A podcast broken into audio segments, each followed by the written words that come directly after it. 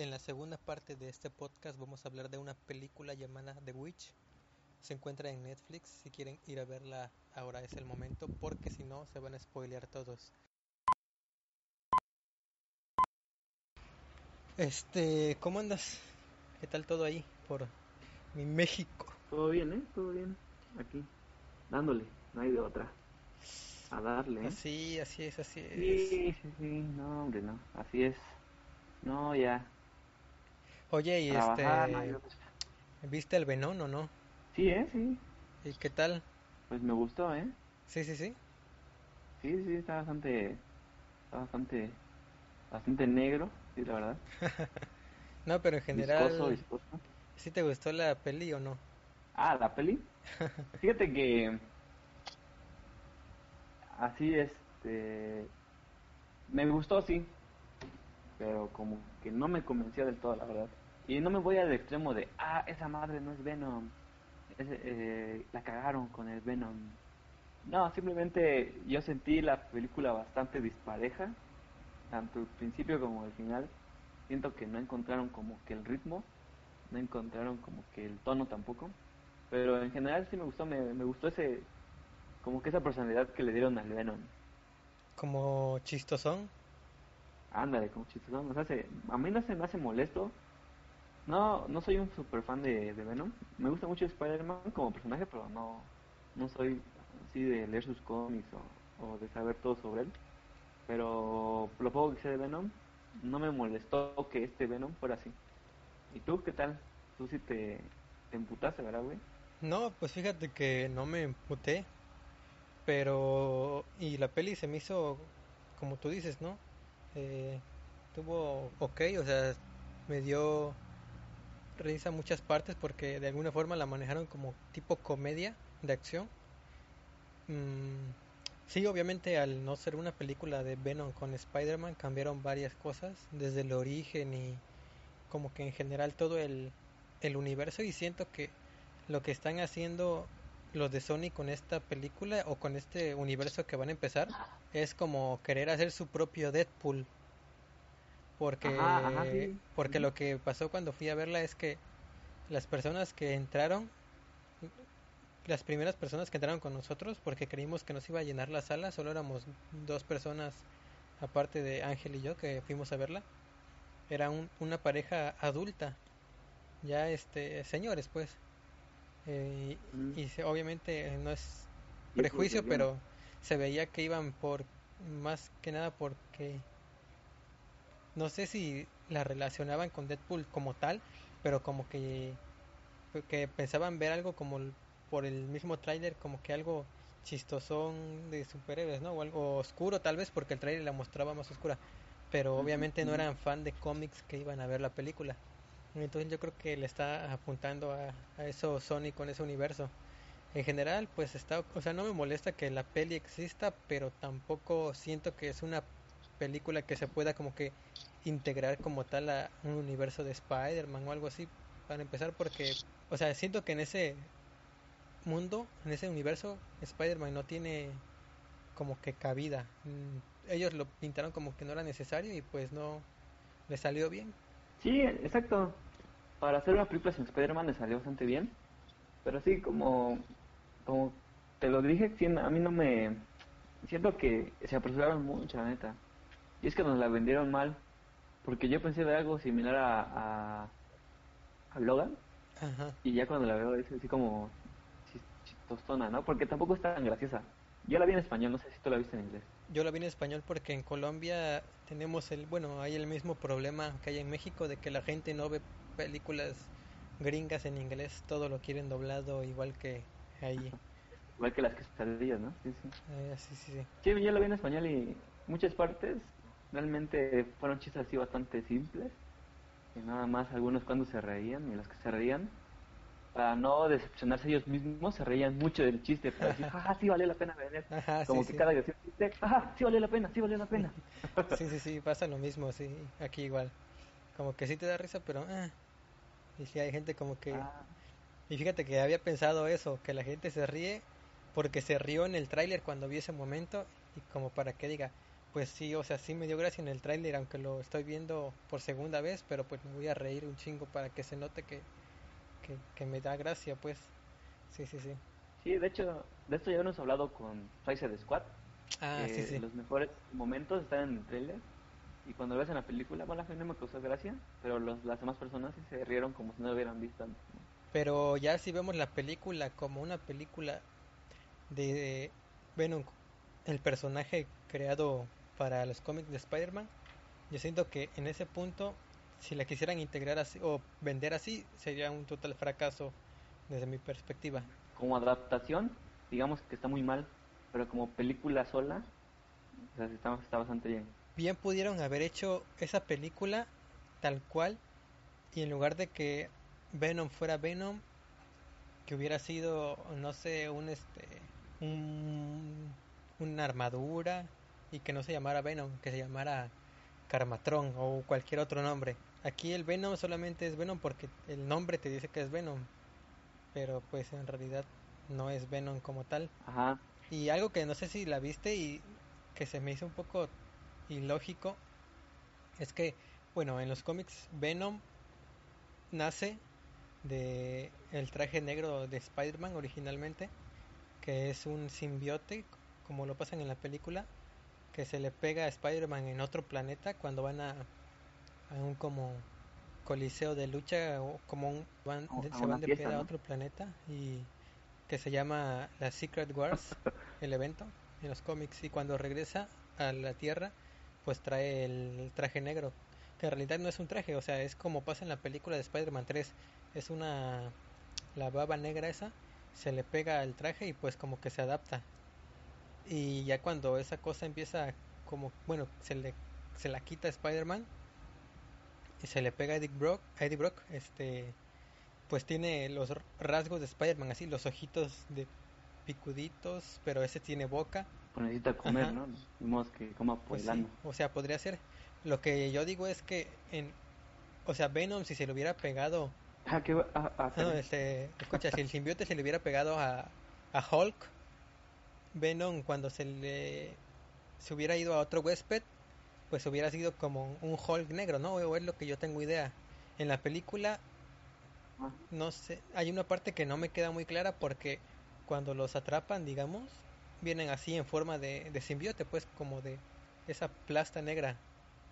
Pero cuando Venom le habla de su planeta a Eddie y de su especie, le dice que Riot es como que de los más chidos, ¿no? De ese, de ese mundo. Y este, pero ahí no entiendo cómo es, o sea, cómo en su mundo ellos no tenían forma de, de así como la tienen en la Tierra en su mundo. Es lo que yo quiero creer porque pues en su mundo eran simples babitas así de colores que andaban divagando. Como que eso no, eso no entendí de la película. O sea, en su mundo ellos eran así como cuando se pegan a una persona o eran solamente como que babita. Y si eran babita, ¿cómo es que Riot era tan chido este en, en... Dice Ángel que tiene una teoría, no sé. Sí, No, sí, es un agujero de guion grandísimo y es, eso es lo que es. ajá. No, yo no, no, no le encuentro sentido a eso porque Ajá, soy un loser igual que tú. ¿Qué significa ser loser cuando eres un ajá, cuando eres una baba. Porque tú no necesitas trabajar, no necesitas trabajar, no necesitas ir a la escuela. ¿Qué es ser un fracasado?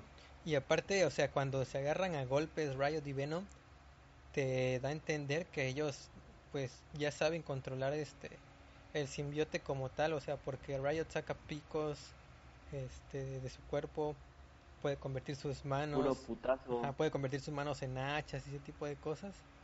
Pero si era una babita, ¿cómo es que que es tan, o sea, te creo si en su planeta hubiera huéspedes y ellos también pudieran usar a sus huéspedes, a sus huéspedes, pero Es por lo yo que- creo que son una raza alienígena que va de planeta en planeta y los conquista. mm, Ya- por eso, No, o porque sea, dijo, en mi planeta, dijo, soy un... Los aguanta, qué cuerpo no los aguanta. Porque Venom incluso lo menciona en una parte, así que yo no voy a dejarte morir porque eres uno de los huéspedes más chidos. Por eso se porta cuatro, así como que... bueno, dice Ángel, supongo que escuchaste lo que dijo, su teoría. Ajá, sí, sí. Pero... Tiene sentido, pero lo dejan muy explícitamente que tienen un planeta exclusivo Ajá, para sí, ellos. sí, sí, porque sí mencionan que en su planeta, o sea, no dice en mi especie, dice Ajá. en mi planeta, ¿no? Entonces, sí, sí, sí, ese, eso es lo que... Pero pues como dices, ¿no? Es un agujero de guion y ya no hay que... Hay que hacernos como que no... Igual y lo pueden componer después, pero pues quién sabe. Ajá, igual, por ejemplo, otro que pareciera agujero, pero no lo es, es que el Venom sabe, sabe inglés, pero no, no es un agujero. No, pues eso lo, lo entiendes que por adaptarse al cuerpo de, de Eddie Brock. Ándale, eh, ajá, ¿no? conoce. su, Ujú. su idioma. Pues ya empieza, ajá, empieza a conocer a a Eddie Brock. Sí, pero la película en sí está bien. Así como adaptación está bien chafa, la neta. Tiene mucho, este... Sí, La neta, la actuación de la morrita De esta, su- de su novia. de eso te iba a decir. de Para su mí fue el personaje sí, más, más inestable. Eh, a pesar de que es entendible Ah, que Eddie Brock la haya cagado cuando le robó el bueno, usó el archivo confidencial y todo.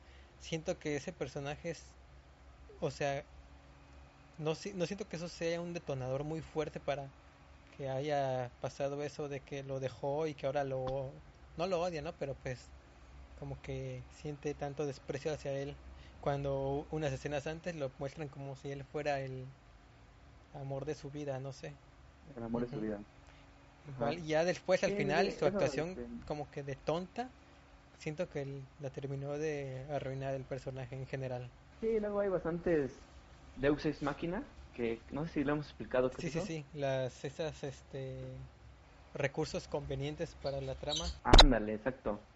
Por ejemplo, el, el más conveniente, uno de los más convenientes es que había un este un megáfono ahí en la pista de, de lanzamiento de la, sí, la sí. nave.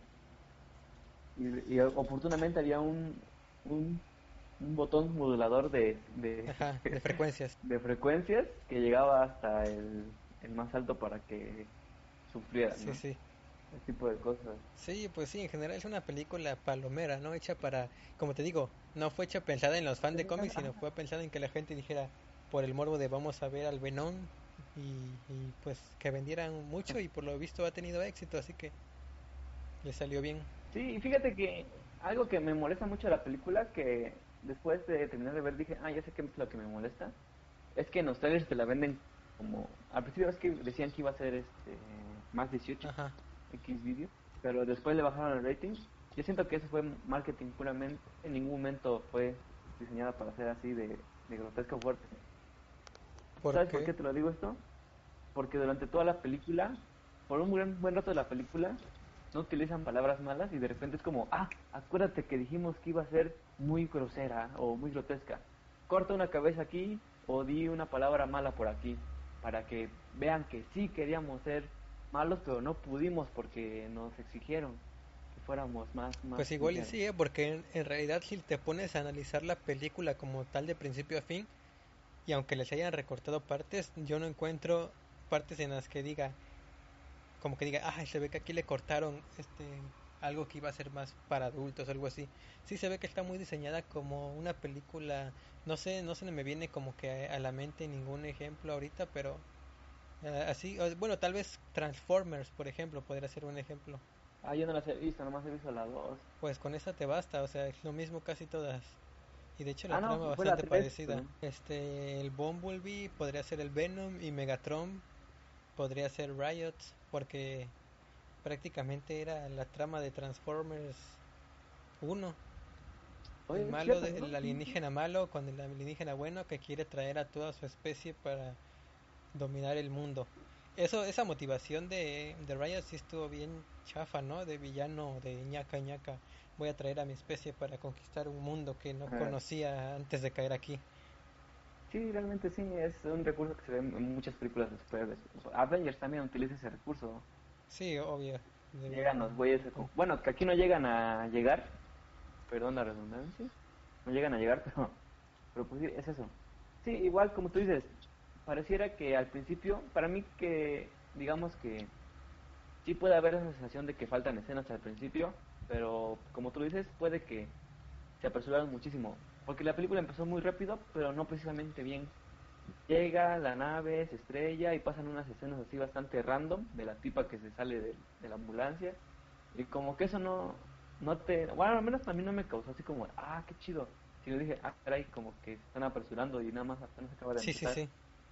Y ya Sí, luego muy, tienen muy problemas de continuidad en hablando de tiempo porque pasan escenas y no te y en algunas partes dicen hace dos meses o seis meses después pero algunas escenas no te dicen que fue hace tanto tiempo y pareciera que pasó una hora de una escena que pasó hace 20 minutos a otra en especial Ajá, sí, noté eso.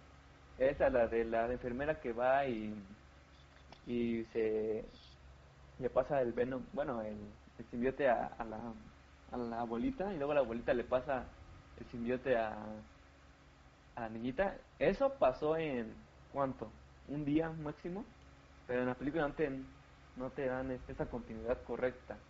Ajá, igual otra cosa que no entendí es que cómo supo el simbiote o para qué quería ir este eh, para qué quería tomar el cuerpo, no, o sea, eso tal vez sí lo explique, pero yo no entendí mucho.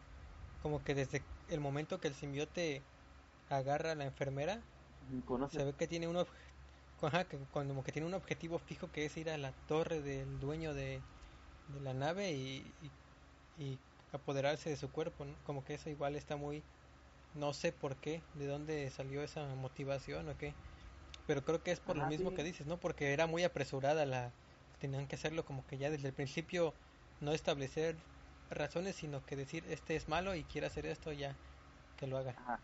Y para que no digas que ando de hater, mira, voy a intentar explicarte esa escena haciendo sentido todo.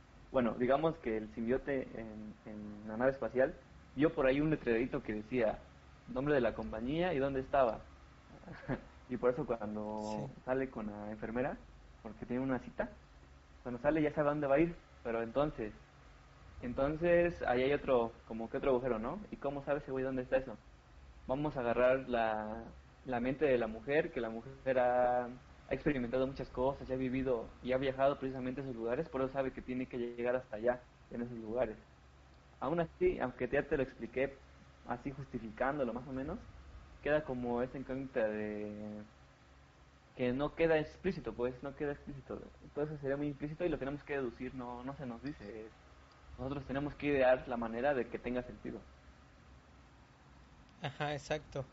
Y otra cosa de, o sea, los simbiotes consumen a la gente si no son compatibles o no, o cuánto se tardan, porque, por ejemplo, cuando hacen la prueba con el loquito, no sé si viste que el simbiote logra estar como que estable por 30 segundos y luego lo mata.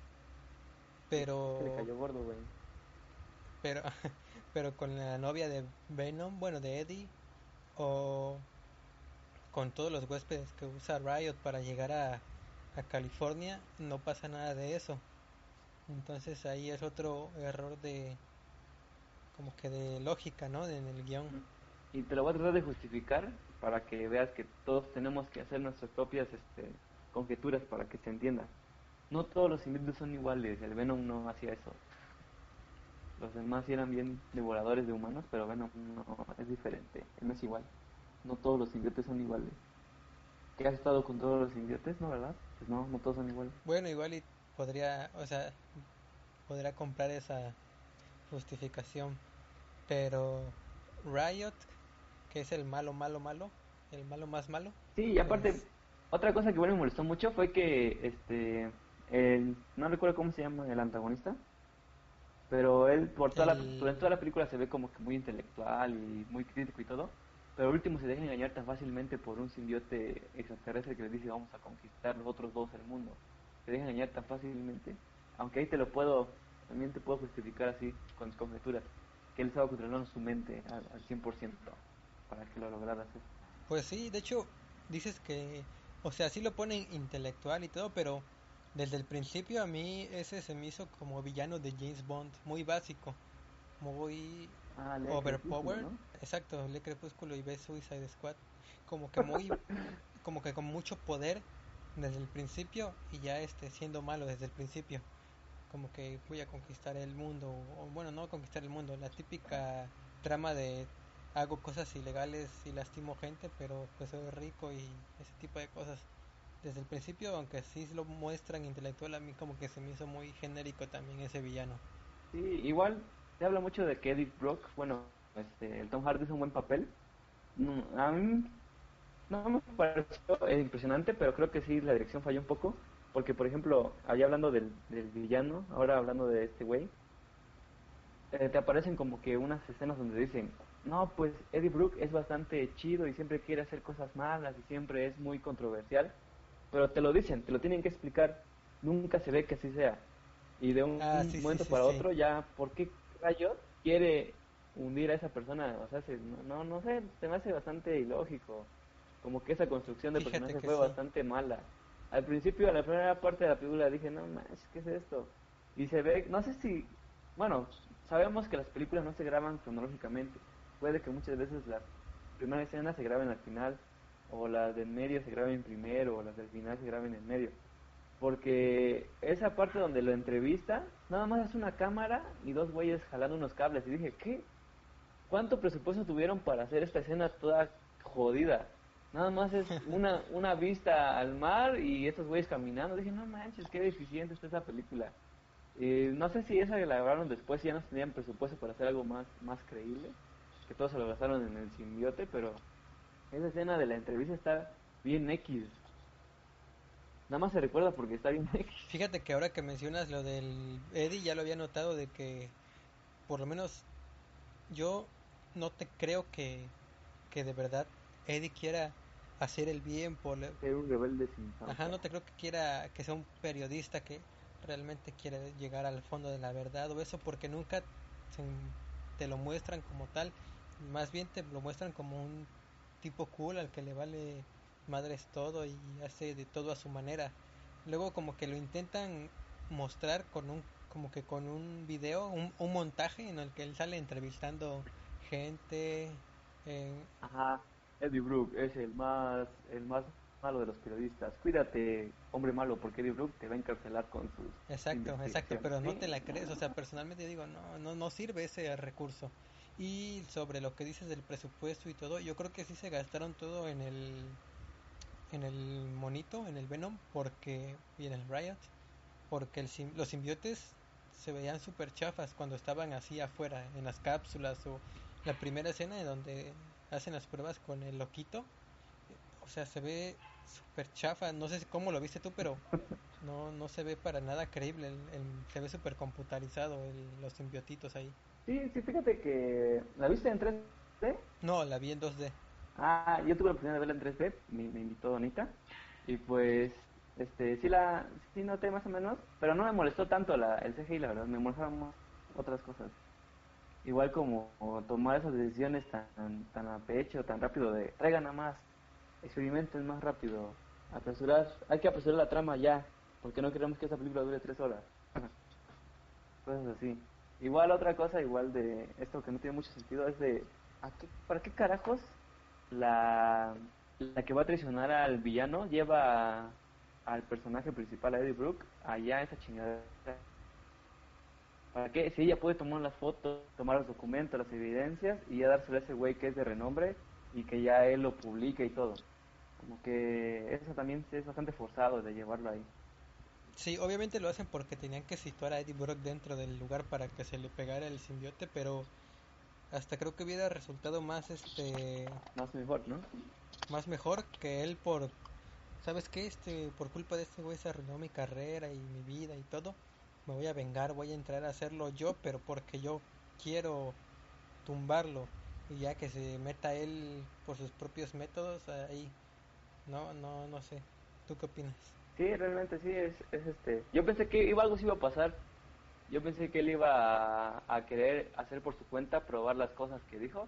Ahí va otro punto en su contra de lo de yo soy un periodista comprometido a meter a los villanos a la cárcel. Ahí es otro punto en contra. Le valió, ya no hizo lo posible. Hubiera estado mejor que él hubiera entrado clandestinamente por su propia cuenta a, pues, a desen- desenmascarar esto. Y eso del periodista, ya si te, o sea, después de que lo descubrieron, eh, le, le arruinó la vida y todo, si hubiera sido la personalidad que te intentan vender al principio, pues él hubiera seguido con la investigación, ¿no? Aunque sea por su propia cuenta, publicarla en, por internet o algo, pero como que tratar de llegar al final de eso. Pero no, simplemente Sí, se rinde y sí, ya. sí. El personaje está, está mal, la verdad, está mal. Es divertido, pero así como que no está bien desarrollado, la verdad. Y sí, hay varias cosas de la película, pero en sí sí me gustó. Dije, porque ya con la mitad dije, "Ah, bueno, me voy a entretener nomás, la neta. Pues sí, o sea, te entretiene, ¿no? Que pues al final ya es lo que importa. Al final lo que importa es ser feliz contigo mismo. O sea, lo que importa para películas de ese tipo, obviamente. O sea, tampoco esperábamos una super película con, con Venom producida por Sony. O sea, no. Yo sí no, la esperaba. ¿eh? O sea, pero algo, "Sí pueden hacerlo, pueden hacerlo. algo así a nivel de, de Watchmen, por ejemplo. O sea, me refiero que- Algo al nivel de Dark Knight, la trilogía. Ah, sí, no, yo creo Inclusive que de. Infinity War, ¿eh? Yo la verdad no, no, no sentía que pudieran hacerlo y sobre todo porque los ejecutivos de Sony ya tienen esa fama de que les valga la historia y siempre querer hacer lo que quieran con siempre querer hacer lo que quieran. Siempre hacer lo que se les da la gana con, con la creatividad con tal de o sea como que ponen primero el, lo económico y cortan escenas. Ves que obligaron a Sam Raimi a meter a Venom precisamente en la película de Spider-Man Ah, 3 Sam para, para poder vender más este eh, más monitos y cosas así. Sí, es, sí, ya- fue una... No fue una muy mala decisión porque no quedó tan mal, la verdad. Bueno, o será porque a mí me gusta mucho que como, que no quiero ser crítico.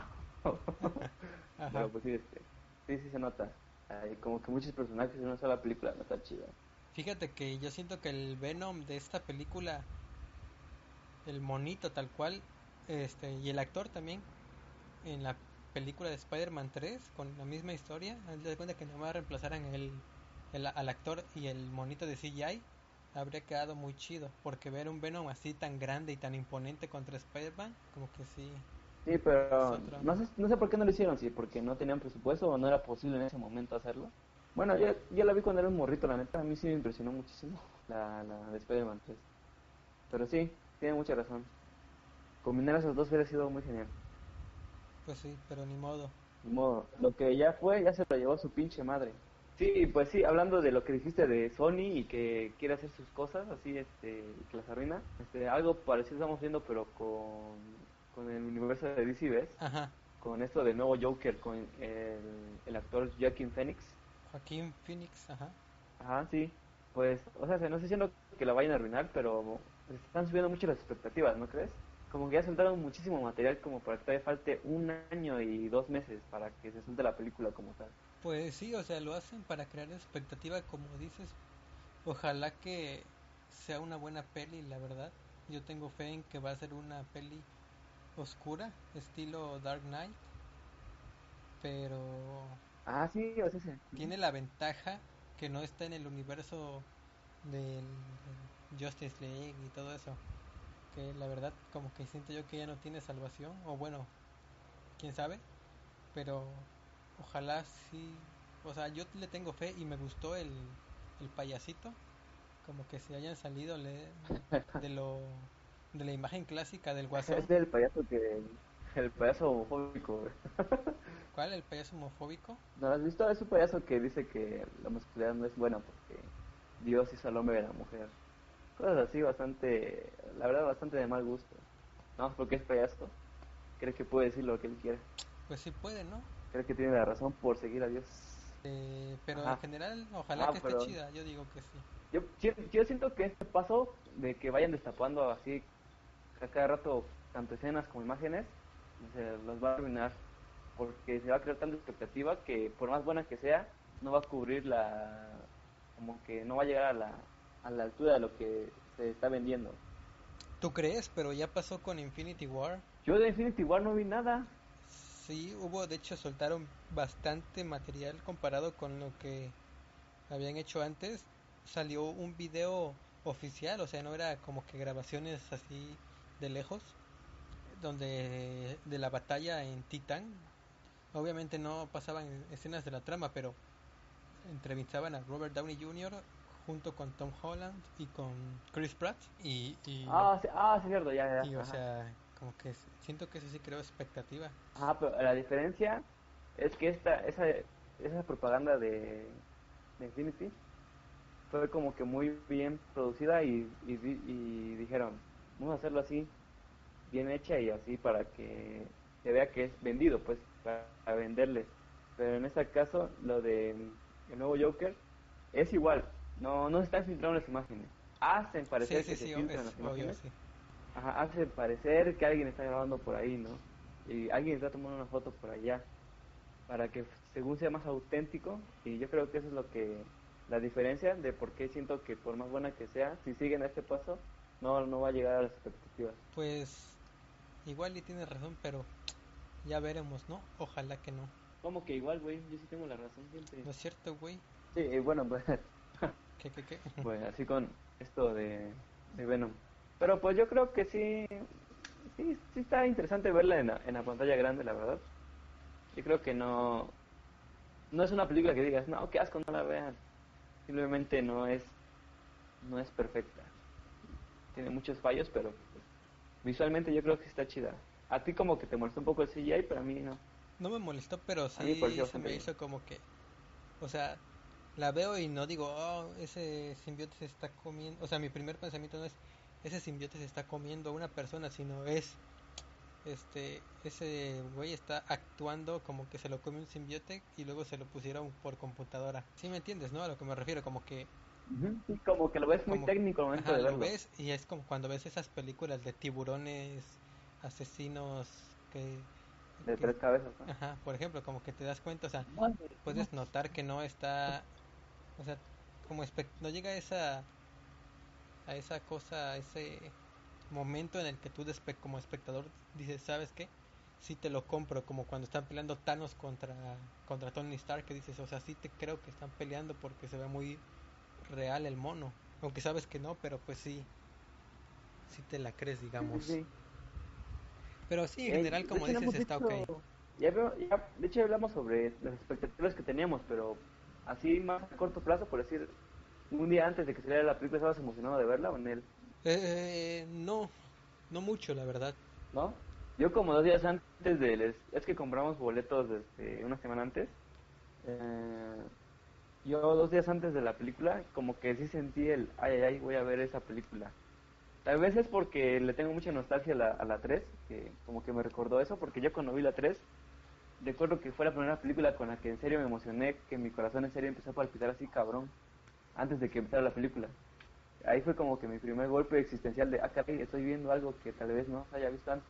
Fíjate que ya te, sí te comprendo, este, me pasó eso con dos películas que fueron The Amazing Spider-Man 2 y eh, Spider-Man Homecoming, que de hecho con The Amazing Spider-Man 2 hasta soñé que iba al cine y la veía y, o sea, soñé la película tal cual. Obviamente no como era, me la inventé en mi mente, Te pero spoileaste, güey, no seas idiota. hice spoiler. Hackeé el Te sistema, spoileaste a pero ti hice mismo, güey. No, pero sí, o sea, sí te comprendo lo que dices, este. Pero no, con Venom la verdad hasta como que no tenía fuimos a verla un día después de que estrenó, no, fuimos a verla como tres días después de que estrenó en México y eso que aquí en Colombia estrenó un día antes. Ajá, sí, eso sí me comentaste. Sí, y no, eh, fíjate que como que las críticas en general, las calificaciones y todo eso como que me hicieron pensar que ah, seguro es otro Suicide Squad o algo así. No, no, no, tampoco, tampoco, no, no. Pues más o menos, ¿no? Tampoco tan tan ese nivel, pero como que sí le quería hacer competencia, siento yo. Ah, para mí está muchísimo mejor la de la del Venom. La del Venom, pues sí, te digo, está buena. Aparte de Dios y del diablo, hay una en- hay un ente, hay una leyenda que es muy popular al nivel del de Dios, del Dios católico y del diablo católico. Y pues yo creo que pues es precisamente la figura de las brujas, ¿no? ¿Y por qué pasa esto? Porque están muy arraigadas a la cultura popular, se las pintan como aquellas señoras que están muy arrugaditas, que tienen pues sus lunares y sus míticas escobas. Pero ¿qué pasa cuando se intenta llevar otra vez a la versión clásica de las brujas una película? Y te sale básicamente una obra genial que te llena de, tal vez no de miedo, pero sí de, sí te incomoda verla, de tan genial que se retoma esta idea antigua de las brujas. Y pues, obviamente estoy hablando de una película que se llama The Witch, La de las brujas que convierten a los niños en ratoncitos, ¿no? en ratones. Sí, güey. Esa sí. obra maestra. No, pues fíjate que antes de, de hablar de The Witch, la verdadera, esa película que te digo, de la de las brujas de no sé qué, un nombre raro, sí me daba un Las buen de brujas, miedo. creo que se llama nada más, en ¿Sí? español. Las brujas me daba mucho miedo de niño, sobre todo el maquillaje de de las brujas. Estaban bien feas, no sé. Sí, realmente sí, igual yo tengo recuerdos, esa junto con It creo que fueron de las películas que más me asustaron y, y sin siquiera verlas. It creo ya he comentado que la parte que vi fue donde estaban viendo un álbum de fotos y sale una mano del, del álbum. Ah, sí, sí. Carajo, eso fue, eso fue increíble. Así, no, por favor, ya no quiero seguir viendo esto, y ni siquiera la había empezado a ver. Y desgraciadamente seguí viéndola y las dos imágenes que recuerdo es esa y la del baño. Ah, sí, sí. Que esta es una anécdota muy divertida que me gusta contar, que no me quería bañar por eso, Sí, porque pensaba que en cualquier momento iba a salir esa cosa. De hecho, no me he bañado desde ese entonces. sí, sí, sí. Se nota, Pero- o sea, cuando hablo contigo, pues se nota, por eso me alejo un poquito. Por eso me fuiste, güey, a Colombia. Pues hasta acá todavía llega un poco tu hedor, pero ya no tanto. No, fíjate que a mi hermano le pasaba lo mismo con la del... ¿No se bañaba? Le daba miedo bañarse, como que entraba y tres minutos y ya salía. Y yo, ah, ¿cómo?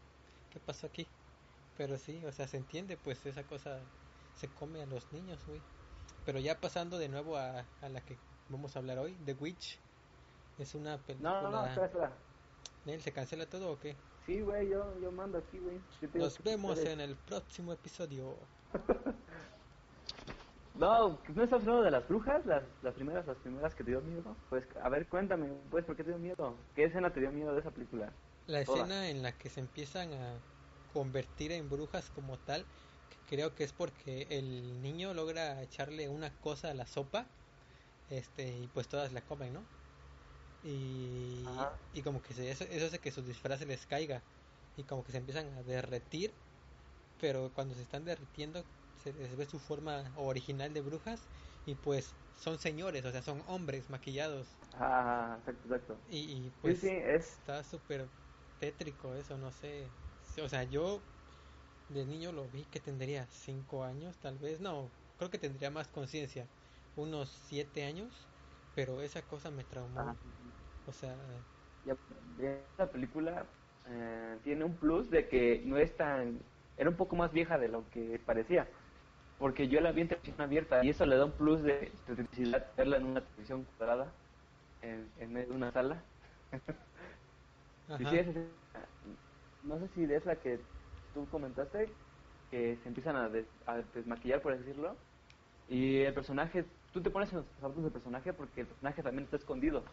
Y al menos como niño también me escondí entre mis manos, así como que entre las abría, nada más para ver poquito lo que pasaba. Y eso nos causó miedo. ¿Por qué? Porque era muy grotesco verlo. Porque nosotros como niños, cualquier cosa que fuera extra normal, fuera de lo común, nos causaba miedo. Ya estábamos con esa idea de que las brujas eran reales.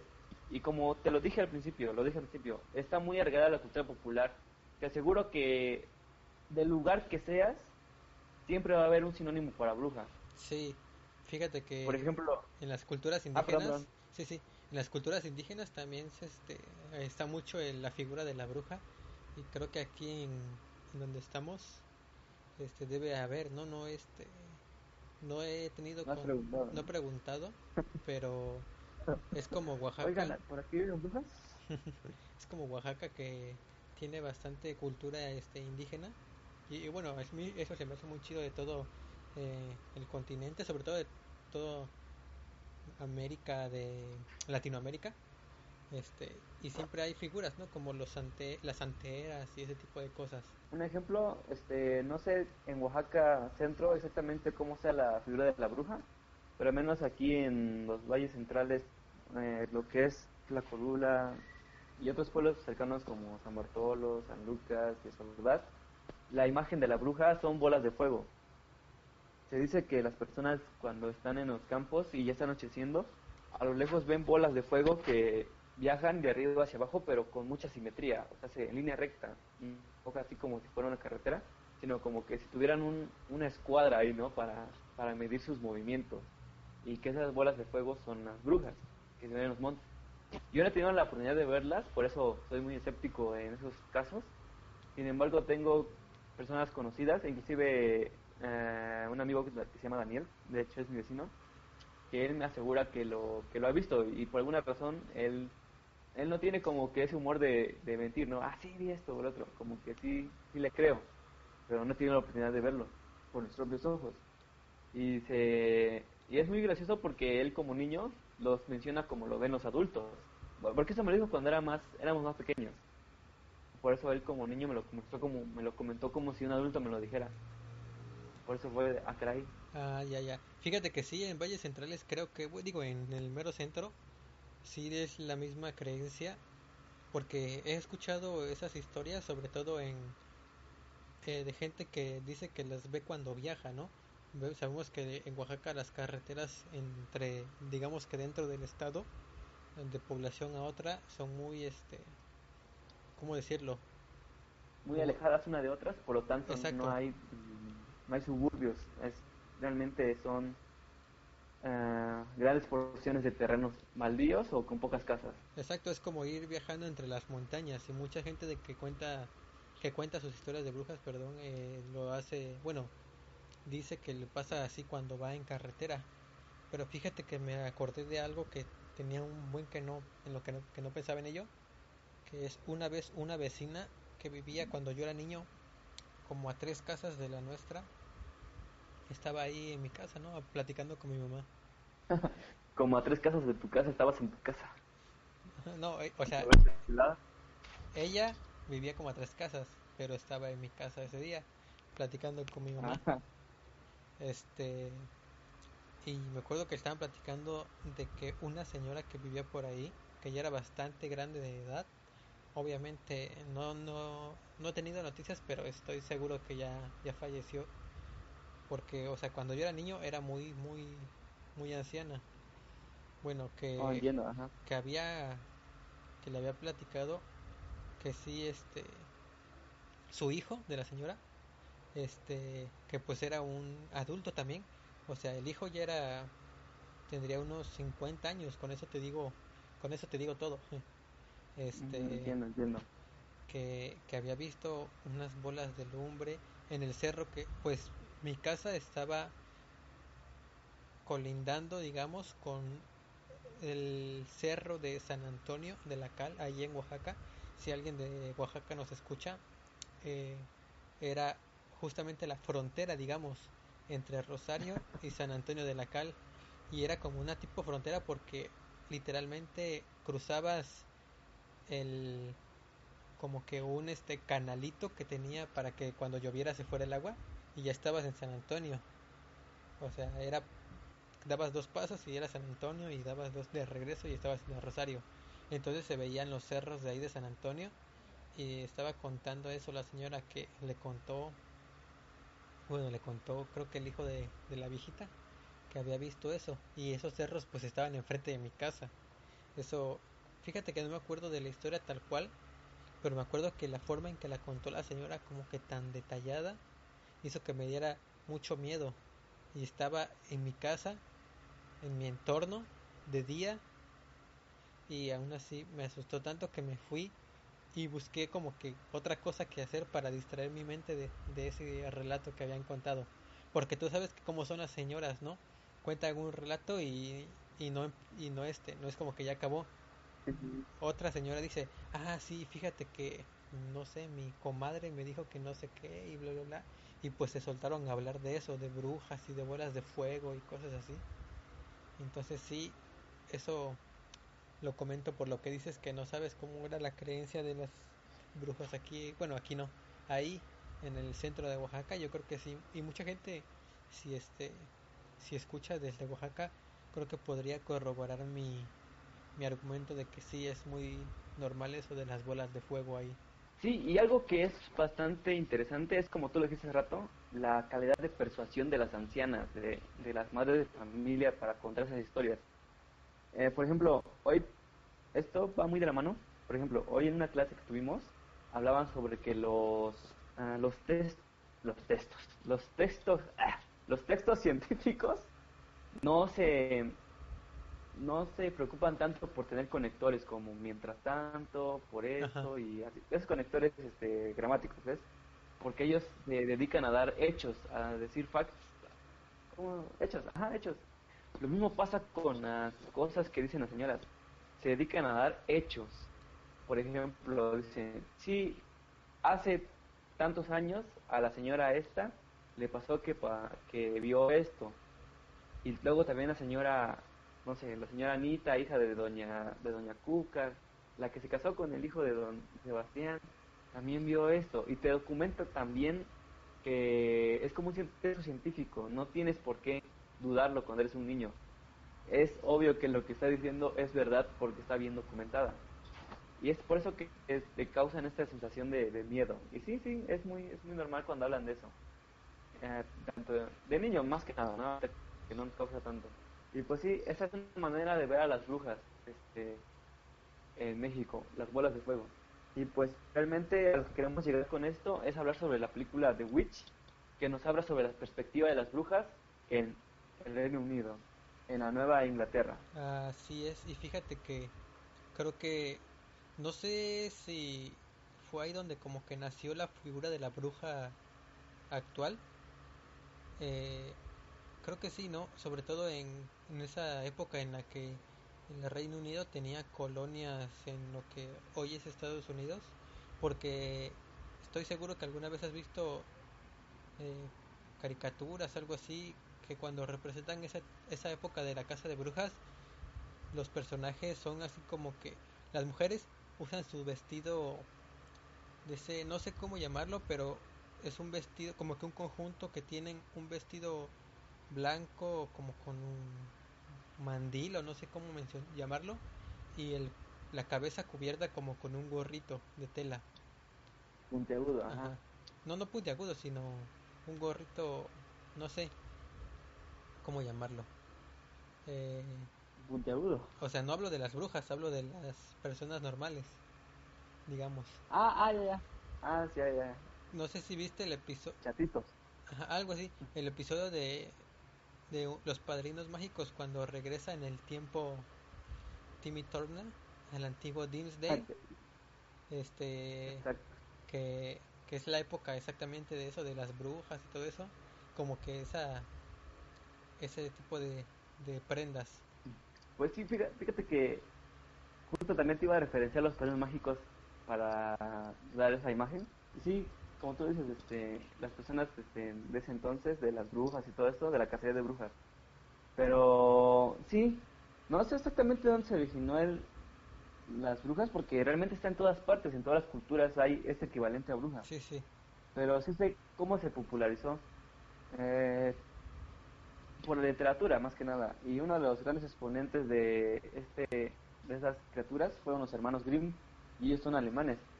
Bueno, no sé si sabías más o menos que los hermanos Grimm todo lo que escriben realmente son cuentos populares, leyendas, historias que ellos recolectaron a través de toda Alemania, la misma Alemania que recorrieron, que recorrieron a pie durante más o menos cinco años, este, y en todas las localidades iba recolectando las, las leyendas más, este, populares, más populares. Así es. Igual ahí de los Grimm tengo este, unos datos, pero eso será por otro, por otro podcast ahorita vamos a enfocarnos en las brujas, pues ellos recogen esas historias alemanas sobre las brujas que comen niños, las brujas que engañan, las brujas de las escobas, las brujas de los calderos. Esos son los quienes popularizan esta, este término, bueno, estos entes.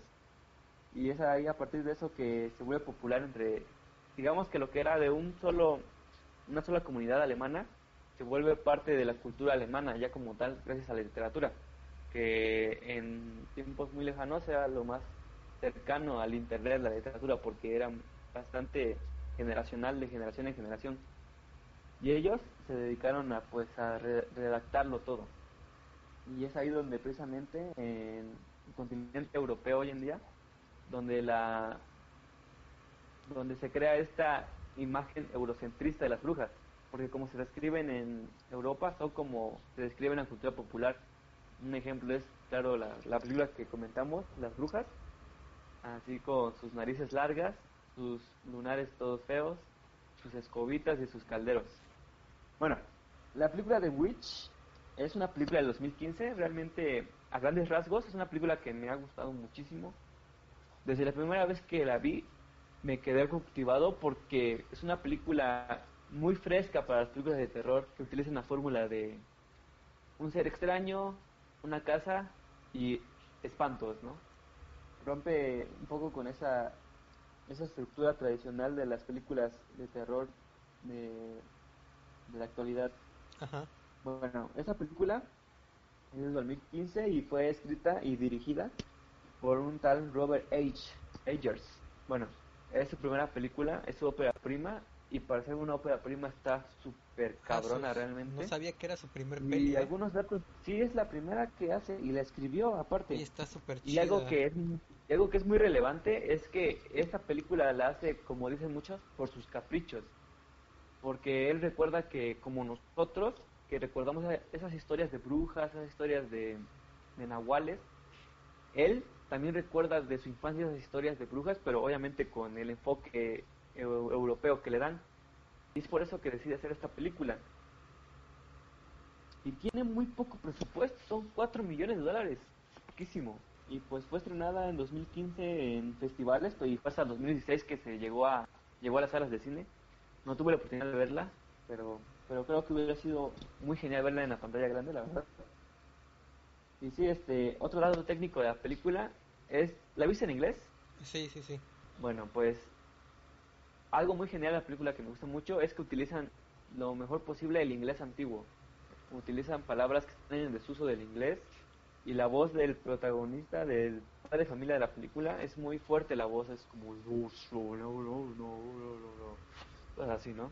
Sí, sí, sí. Es bastante presencial la, la voz. Toma, sí. Y ahí este, este, esta película, pues a pes- es grabada en Canadá. Y bueno, ahora ya con esos pequeños datos, ahora sí vamos a empezar con la película cronológicamente.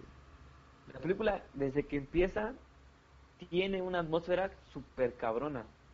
Empieza con un juicio, un, tipo de enjuiciamiento, donde se ve a una familia expulsada de, una pequeña colonia de Nueva Inglaterra. Al principio tuve un poco de conflicto porque dije, es Nueva Inglaterra, pero ¿por qué en alguna tona veo a los famosísimos apaches, ¿no? A los pieles rojas.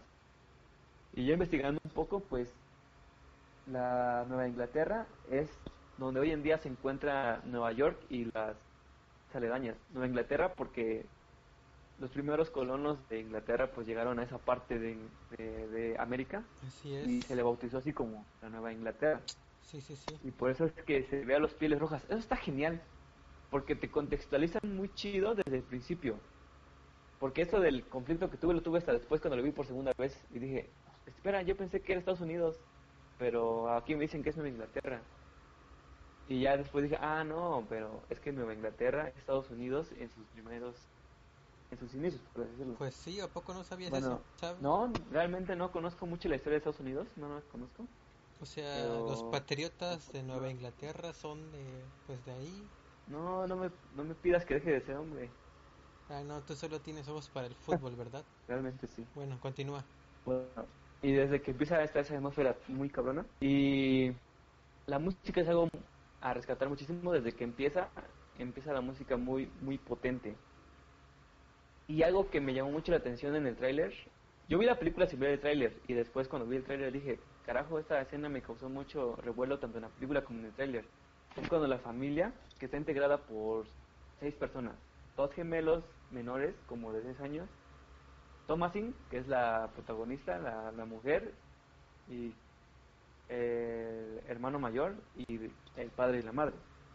Estos cinco, seis personajes llegan a un lugar después de haber sido expulsados de la colonia porque, bueno, esos son problemas como de religión que querían, este, ellos querían tener su religión de una manera y los colonos de la Nueva Inglaterra tenían otra idea, otra concepción de la religión. Fue por eso que decidieron salir porque ellos creían que la colonia era impura y que ellos tenían la verdadera llave del cielo, por así decirlo, y por eso se exiliaron al mismo tiempo que fueron expulsados. Y llegan a un lugar donde se ve un bosque genial, esa escena está genial, cómo van incrementando las voces de fondo, algo así como... Y se ve como la familia está muy feliz con lo que ve, pero en sus miradas se nota como que esta demencia, esta demencia que a veces, desgraciadamente la religión a veces causa en las personas, de, o sea, no que se vuelvan locos, sino que, eh, ¿cómo puedo decir esto? Llevan la religión a otro nivel, por así decirlo. Ajá. Y esta escena, ajá, esta escena lo describe perfecto. Esas personas viéndose con esos ojos así de, de fe, pero al mismo tiempo tan desorbitados, no sé, esa escena está increíble. Y de ahí pasamos a, a lo que sigue. Pues este, hay al parecer una elipsis, ¿no? Em, de cuando salen expulsados de la... Bueno, si estoy mal, corrígeme.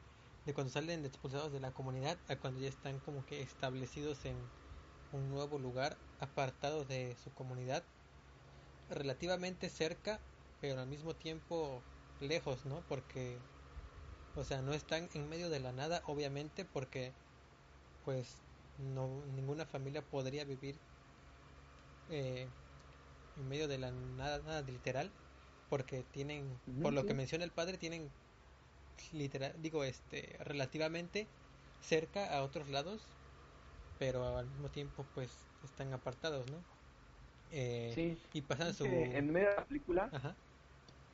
ah, perdón, en medio de la película se hace referencia a que, que visitan otros poblados para abastecerse de algunas cosas que necesitan. Ajá. Este, eh, pues ya está la familia ahí en su nueva casa que la tanto la fotografía como la la actuación, pero sobre todo eso junto crea una atmósfera totalmente, creo que desoladora es una palabra muy adecuada para eso, porque te logra transmitir, o por lo menos para mí, a mí me logra transmitir esa, no sé si sea tristeza o como que mm, no sé, o sea, siento que esa familia está en una situación en la que como que ya ni siquiera tienen ganas de, como que viven porque están vivos obviamente y porque no pueden como que dejarse caer, pero de alguna forma como que se siente que su vida está no no no no sé si arruinada sea la palabra completa, pero como que toda pues, toda culera, ¿no?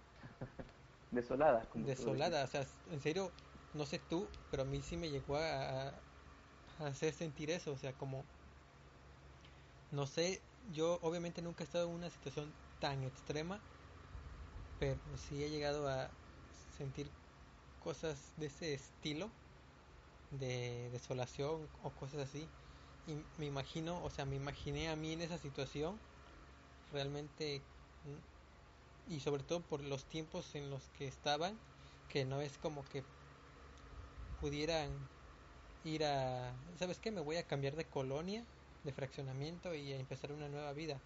Su exilio significaba la, el aislamiento total de la, de la civilización, ¿no?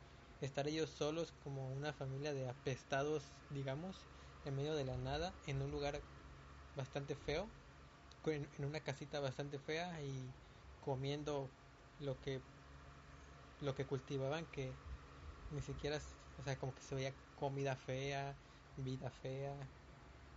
No sé. Bueno yo creo que el director o el encargado de, de escenografía y fotografía tuvieron un, un super acierto con todo eso. Sí, sí, sí, sí, es muy cierto lo que dices, que esa desolación de la familia que está apartada de todo, y como tú lo dijiste, de esta en esta elipsis que hay, de cuando llegan al lugar, esa es una, no escribí muy bien la escena, en la escena que te digo, cuando llegan al lugar, se arrodillan, se toman de la mano, sonríen con una fuerza así impecable, así como de, oh Dios mío, y ahí pasa la elipsis, porque en la primera escena se ve algo muy un bosque bastante verde, bastante iluminado, y de la elipsis ya pasa un bosque bastante oscuro, bastante denso.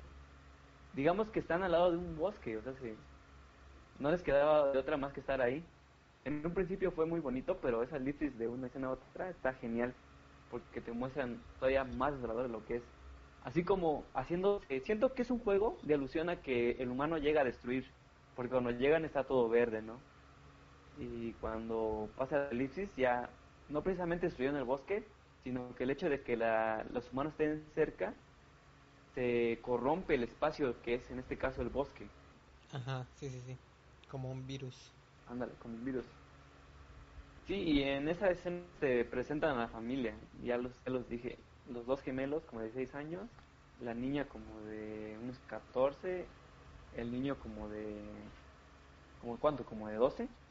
Ajá, como 10 por ahí. Ajá, y los padres de familia que son bastante grandes, como de unos 40. Y la, la mujer se ve bastante demacrada. Es muy genial eso porque te muestra como que los estragos de una vida así. Porque son agricultores ellos, se dedican a cultivar maíz. Que está infectado de una plaga porque no, no saben cómo controlarla y están pasando por una crisis así, como tú lo dijiste, alimenticia, no saben qué hacer. Pero, pero, pero, lo interesante empieza apenas aquí, porque se ve que la Thomasin, nuestro personaje principal, está jugando con su hermano menor, que es un bebé recién nacido, tal vez como de un año. Y han visto la era de hielo, yo supongo, ¿no? Cuando sí le está diciendo, oh, está bebé, y se tapa los ojos con sus palmas, y luego dice, aquí está, ¿Cuánta bebé se tapa los ojos? Aquí está. Lo mismo hace este, este personaje, pero de un momento a otro el bebé desaparece. O sea, hace en menos de un segundo del tiempo en que se tapa los ojos a cuando vuelve a abrir, el bebé desaparece. Y la toma, digamos que toma la perspectiva de la, del personaje y la enfoca hacia el bosque y en el bosque se ven una que otra rama que está moviendo, así como si alguien hubiera pasado por ahí. Sí, y sí. pues Tom, Thomasin, ¿qué hace? Se desespera. Lo único que puede hacer es correr hacia el bosque. Y en esa escena está genial porque te muestra la desesperación de una niña perdiendo a un niño. O sea, dice, chin, mi jefa me va a putear.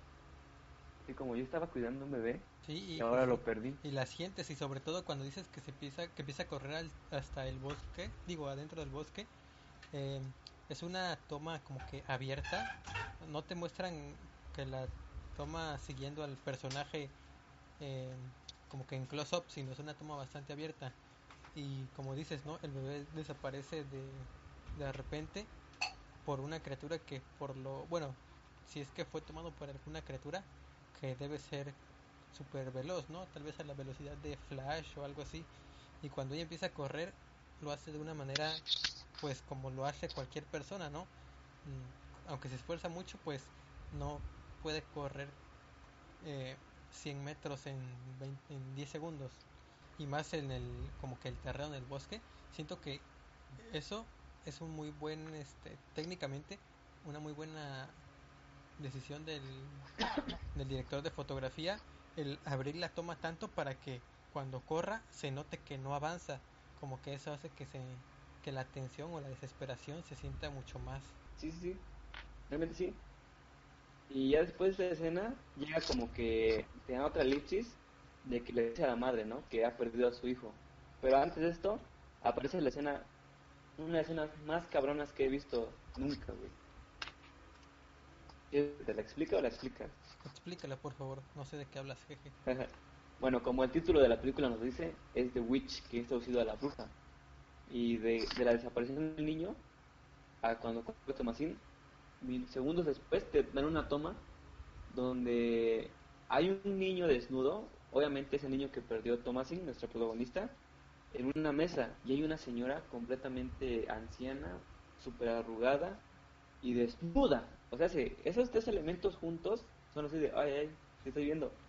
Y se ve como acerca una pequeña navaja al cuerpo del bebé y ahí se crea una elipsis y te lanza a esta escena que es donde se ve que en un pequeño artefacto, como un pequeño pocito, eh, la bruja está como que machacando algo y se ven pequeñas burbujitas como, como de grumos y el sonido está genial junto con la música de fondo que son otra vez las voces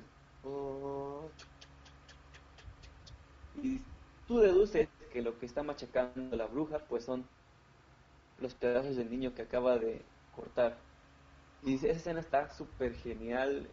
La iluminación, o sea, se- es como una cueva donde entra luz de un solo lado y se ve genial esta, esta mujer en medio de la oscuridad, iluminada por una pequeña vela, mientras está machacando al bebé en una pequeña tinajita, en un pocillo, así. se escucha, digamos que el golpe así de... Mientras la música está de fondo. Y en otra, en la siguiente toma, se está embarrando esta emulsión o este, eh, este batido de lo que hizo, se lo está embarrando por todo el cuerpo mientras ella está tirada. Y de pronto empieza a levitar acostada, como si la alzaran mientras está acostada. Y ahí la, la música se pone muchísimo más intensa y te dan otra toma donde se ve que esta, este personaje que obviamente es la bruja se ve más rejuvenecida y está flotando a la luz de la luna en el bosque. Pero la escena no es como se le imaginan. Digamos que es como si estuvieras tomando una toma, eh, ¿cómo se llama esto que no se mueve? Continua. Estática. Ajá. Ajá, una toma estática y continua y estás este con tu lente estás enfocando a una persona que está flotando y se pierde entre los árboles del bosque. Está genial. Aquí, ah, bueno, aquí vamos, podemos hablar de varias cosas, que es sobre estos mitos de que tanto los vampiros como las brujas en este caso utilizan la sangre humana, específicamente de niños, para mantenerse jóvenes. Sí has oído eso- esos mitos, ¿no? Sí, sí, sí. Sobre todo de las brujas. Ah, que se roban a los niños, que se que los con su sangre se bañan para ser más jóvenes. Y eso eso eso da inicio a la película. Así empieza la película, solo unos 15 minutos. Y con eso yo creo que ya tienes más que suficiente para engancharte y vértela toda. Después de esa escena se ya es lo que les había dicho, que se ve a la familia triste, destrozada, más más que nada la madre está llorando porque su hijo desapareció y nadie le puede explicar nada por más que Thomasin le diga que desapareció de un momento a otro, nadie le cree. Aquí empieza como que el conflicto, el drama. De un lado tenemos el terror, de otro lado tenemos el drama familiar, que es como que este resentimiento a la, a la protagonista de que perdió al niño menor. Bueno, y a, y a partir de esto eh, se crea una tensión familiar que empieza a ser cada vez más, más fuerte porque hay presencias de animales. Por ejemplo, hay un personaje muy muy peculiar en esa película que es Black Phillip, que es básicamente un macho cabrío, es, la única palabra que encontré para definirlo, o sea, es una cabrita negra. Y pues, como se sabe igual en la cultura popular, y es, también esto viene desde la antigüedad, siempre se ha dicho que pues precisamente el maligno, Satanás, toma posesión o forma de, de cabra, ¿no? Como se le representa en los pentagramas, es una persona con cara de cabra. Y aquí esta oveja negra como que sí te da bastante, bastante repelús. Es una cosa técnica que está muy genial porque trabajan con animales y igual lo que leí es que no utilizan CGI para manipulación de animales. Todos son animales 100% reales, no fake. Animales actores. Animales actores, sí. Como en la película de Perros contra Gatos. Ah, también, también. Sí, sí. Un gran Sí. gremio el de los Y animales. pues aquí, ándale. Y pues este, después de esa desaparición, eh, el padre y el hijo mayor entran al bosque a buscar sin fruto alguno, pues a, al niño, porque ellos, como creyentes, no, no se dejan influenciar por las ideas de las brujas, sino que dicen, se lo llevó un lobo, se lo llevó un lobo, este, algún otro animal salvaje se lo llevó, no, no fue una bruja. Bueno, esa conjetura de la bruja todavía no aparece, sino hasta después. Pero mm, la familia intenta como que mantenerse cuerda pero no, no el mismo ambiente de, de aislamiento como que les incita a, hacer algo más que solo estar tranquilos.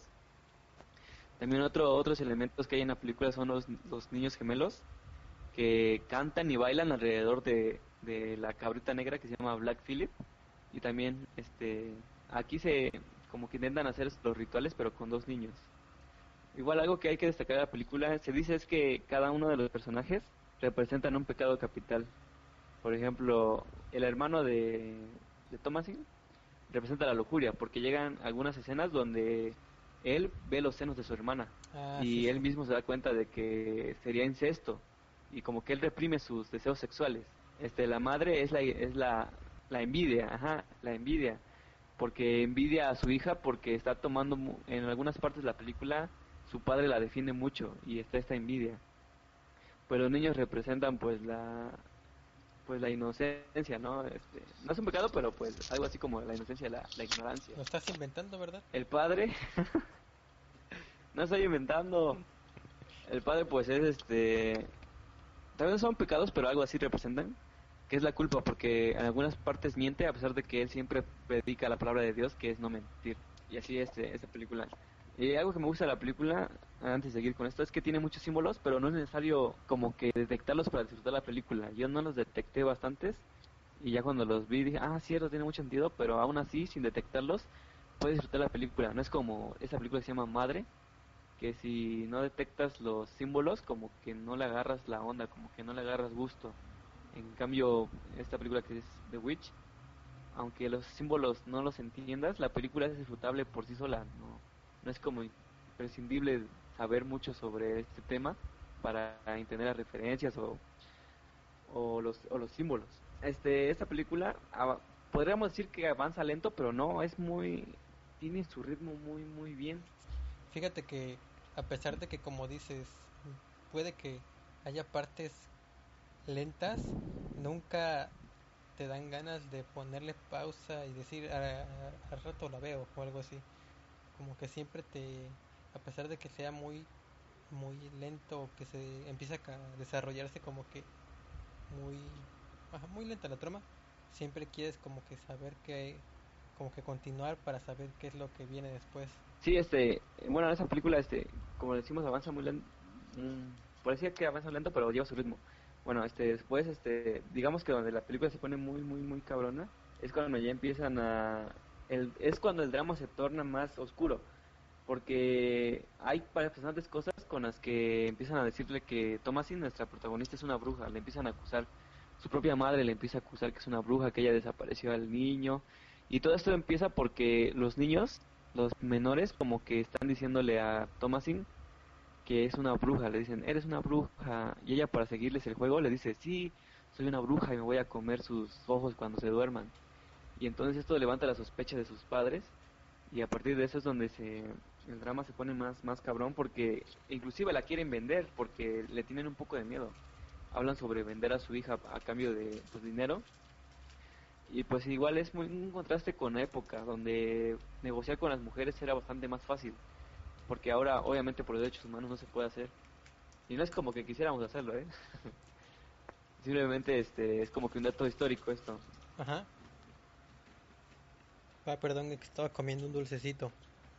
Em, ah, sí, no te preocupes. Sí, y entonces, este, hay bastantes problemas familiares ahí. Por ejemplo, la desconfianza de la madre que pierde un artefacto muy valioso y pues nadie le quiere decir, el padre no le quiere decir la verdad de que lo vendió y ahí como que se empiezan a hacer como que chismes y, y mentiras y está como que es ese constante contraste de lo que te dije hace rato, de que el padre es muy predicador de la palabra de Dios y eso es de sus, una de las cosas que se dice que tienen que hacer es no mentir, pero él tiene que mentir para que su esposa no se enoje. Y así, por ejemplo, te hablaba de los animales que hay en la película, llega un punto en el, como no, ellos son agricultores y tienen prohibido ir al bosque porque para ellos el bosque significa perdición, oscuridad, pecado. Entonces tienen, no tienen ni permitido entrar al bosque ni cazar pero es tanta su necesidad por comida, de no tener su maíz, que su maíz se pudre realmente por un hongo, que tienen que entrar al bosque a cazar, dejando de un lado sus cosas espirituales por sus cosas, pues, sus necesidades fisiológicas, que en este caso es el hambre. Y aquí donde aparece otras escenas más geniales, que es este el niño, eh, el niño mayor, que se pierde en el bosque y encuentra una casita como una casita así bastante como el cuchitril de una cueva. Ándale, como el cuchitril de Shrek. Y ese cuchitril... Es mi hogar. Cuchitril. sale una mujer muy bella, ¿no? Este, de hecho, esa, esa, esa escena hizo llorar a mis sobrinas, porque una vez la vi con ellas. La he visto bastantes veces, me gusta mucho. Esa escena hizo llorar a mis sobrinas. Ya no sabían ni qué hacer, porque les parece bastante extraño que en medio de la, del bosque aparezca una mujer así bastante arreglada, bastante bella, por así decirlo. A ella les pareció muy extraño eso que les causó muchísima incomodidad a mis sobrinas. Ellas tienen 8 y 10 años respectivamente. Les causó muchísima incomodidad ver esa, esa escena, porque no aparece realmente nada malo. Simplemente es la mujer saliendo en medio del bosque. Y aquí es donde toma fuerza lo que te dije, que este, este niño representa la lujuria porque lo que hace la bruja es seducirlo y el niño pues dice, vale, yo, Pues sí, ¿no? Ajá. sí, yo sí. me voy a dejar, yo me voy a dejar, no me importa porque estoy en edad de la adolescencia. Porque no lo está dice bien eso, ¿no? Pero dice. como que lo deduces, ¿no? Está bien guapota y, y la verdad, yo estoy medio lujurioso y voy a dejar que esta persona que no conozco me bese y le empieza a besar. Y esa escena le incomodó muchísimo a mis sobrinas. Eh, en serio, es increíble ver las reacciones que tienen las personas. Porque, por ejemplo, a mí me causó muchísimo... Yo vi belleza en esa escena, mis sobrinas vieron extrañeza, no sé, y mi, y mi hermana le dijo, ¿qué estás viendo? Quita eso. Así como que vio algo prohibido, ¿no? Un niño y una, y una mujer ya grande. Es que para el amor no hay edad. Sí, y, eh, y después de esto, el niño desaparece, ya no vuelve a aparecer por un buen rato en la película y todos están buscándolo otra vez, llevando desaparecidos a la familia. Y de un, de un momento a otro llega este niño desnudo a la casa y empieza a balbucear cosas en contra de Dios, del Dios católico. Y entonces aquí es donde se crean más las... Se crea, toma fuerza esto de que creen que Thomasin es una bruja porque todo apunta a que ella es una bruja porque los niños dicen, mamá, mamá, Thomasin es una bruja y está poseyendo a mi hermano. Y el niño está agonizando en, una, en un pequeño catre y antes de que de que pase lo peor para el niño, él escupe una manzana. Y igual este es un símbolo, la manzana que es muy referenciada para para mm, reflejar el pecado, ¿ves? Que la manzana de Adán y Eva. La manzana de la discordia. Ajá. Y también tiene otro otro peso porque en la parte donde le dicen a dónde fueron, porque como te dije está prohibido ir a cazar, eh, él, el padre dice que fueron a recolectar manzanas.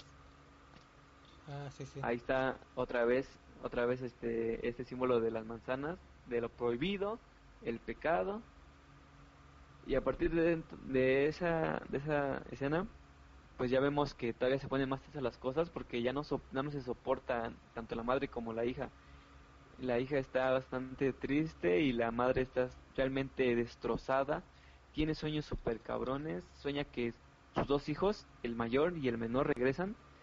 Y en esa escena pareciera que está amamantando al niño, pero lo que realmente está amamantando es a un cuervo. Oh, sí, sí. Ella estaba soñando, pero esa escena está Esa genial. escena está súper Se ve cómo está picoteando su pezón, básicamente lo deshizo y está sangrando su pezón.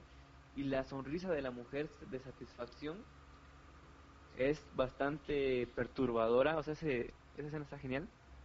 Y algo que nos da un indicio de que no solo estaba soñando, es que cuando despierta al día siguiente, ella tiene una mancha de sangre en su pecho izquierdo, que es precisamente el que en el que el ave estaba picoteando. Como que te da indicios de que no fue un sueño todo, todo eso de que soñó que regresaron sus hijos. Ajá, sí, sí. Y aquí toma importancia Black Phillip, porque los niños empiezan a cantarle Black Phillip es el rey, Black Phillip me salvará. Y empiezan a ocurrir así bastantes cosas paranormales, como que las cabras empiezan a ordeñar sangre, ya no leche, sino sangre. Y de hecho cuando está ordeñando le- eh, la sangre es Thomasin, ¿no? La que a la que le pasa eso de que sale sangre y eso Ujú, hace sí. que los que los gemelos este empiecen a gritar que es bruja y bueno, a decir como que a pensar que es bruja y creo que Thomasin dice si dicen algo de esto este como que los amenaza pues pues eso hace que crezca más esa sospecha de que ella es la bruja porque aparte algo ¿Atmósfera? que, mencionan bueno que pasa que cuando el niño regresa este ella es la que lo encuentra y es porque va a, a meter a los a las cabras creo al corral porque está lloviendo.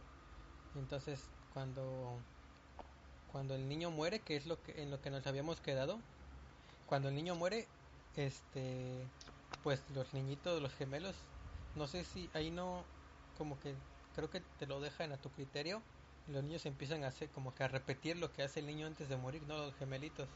Y luego empiezan luego acusan a Thomasin de que es la bruja ella. Y su papá le dice eso de que pues tú eres la bruja fíjate porque como ves que cuando llegó este güey tú fuiste la que lo encontró y nadie más estaba entonces pues ahí está la sospecha y es ahí cuando como que a Thomasin se le derrumba todo porque su papá que era el que la protegía como que el único que le creía digamos empieza a dudar de ella, como que ya de verdad cree que ella puede ser la bruja. Y es cuando él la saca de su casa y pare- como que parece que se la va a llevar a, a otro lado. Y luego como que le dice, no, demuéstrame por favor que tú no eres una bruja, quiero creerte, pero pues no, o sea, son más fuertes los hechos de lo que acaba de pasar que lo que, que simplemente tú me digas, demuéstrame que tú no eres una bruja.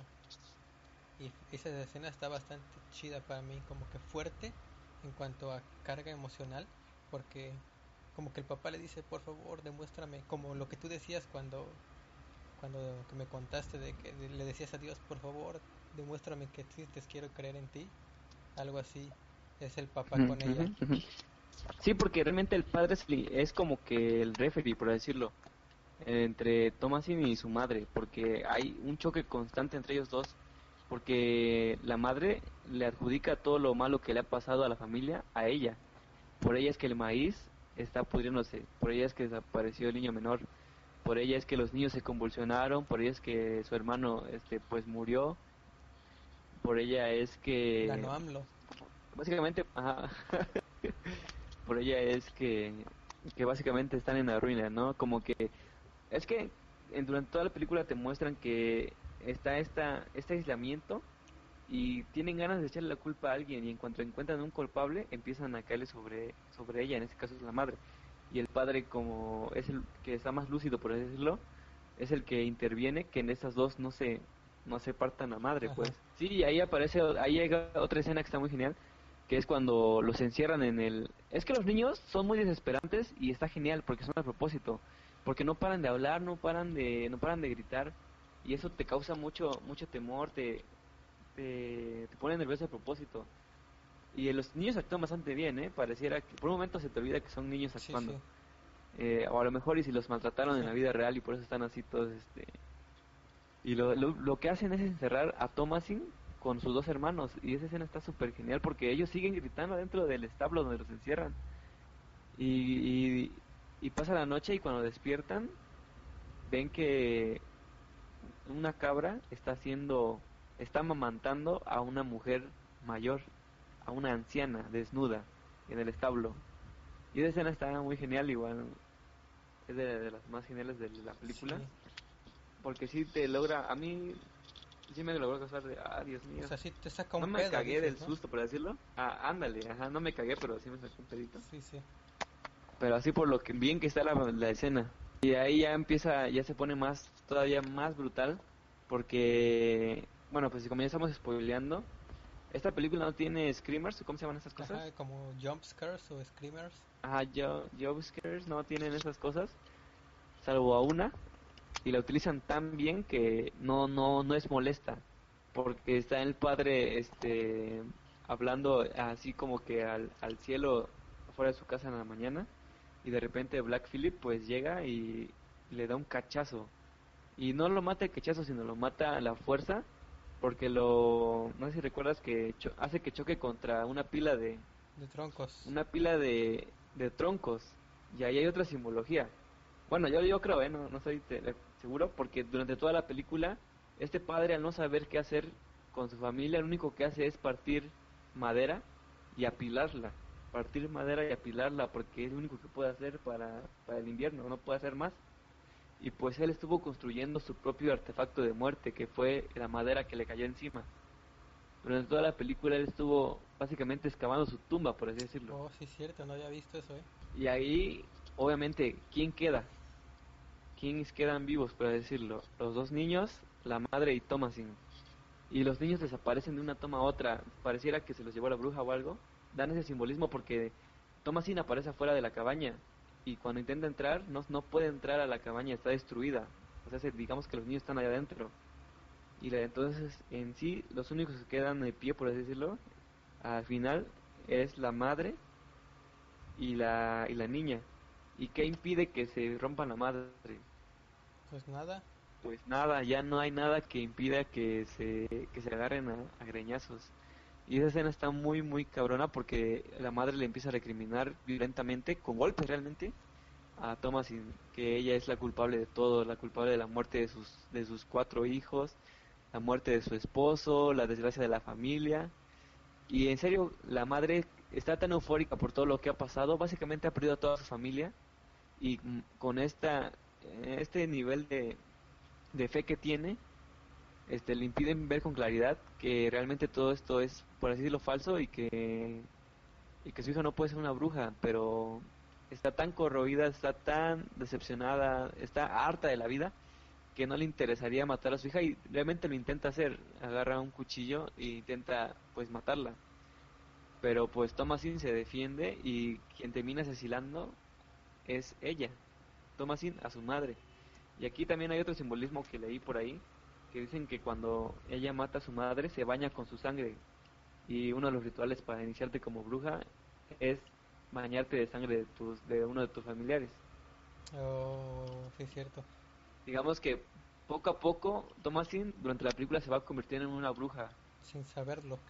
Y pues, ajá, y es tan genial como, a pesar de que está muerta toda su familia y cómo mata a su madre, ella se siente aliviada al final de todo. Es la última parte de la película esta, casi ya llegamos al final y se muestra esa serenidad de, de Thomasin al saber que ya nadie le está diciendo nada, porque estaba harta también ella de la vida. Estaba harta de que le dijeran tantas cosas, que la trataran tan mal, que quisieran venderla, que sus hermanos fueran desesperantes, que su hermano quisiera tocarla.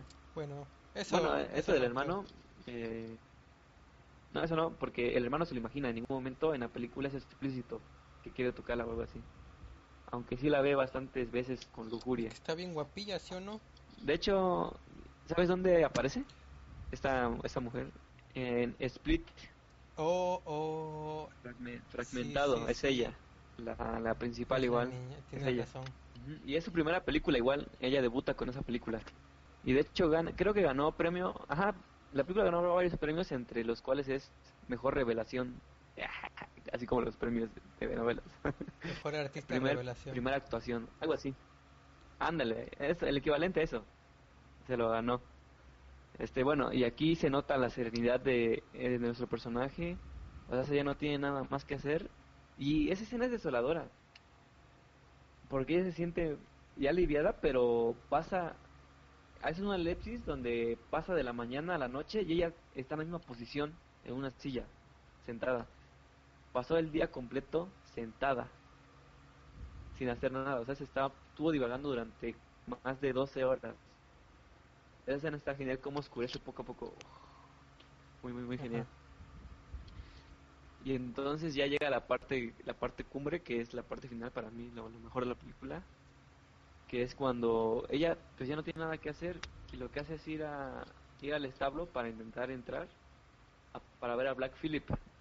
Y lo que encuentra ahí es algo muy curioso. Es a un hombre con espuelas. Y esto es lo que te quería comentar, igual que ¿Has visto Macario o leído Macario? ¿Y cómo se, se pinta el diablo en Macario?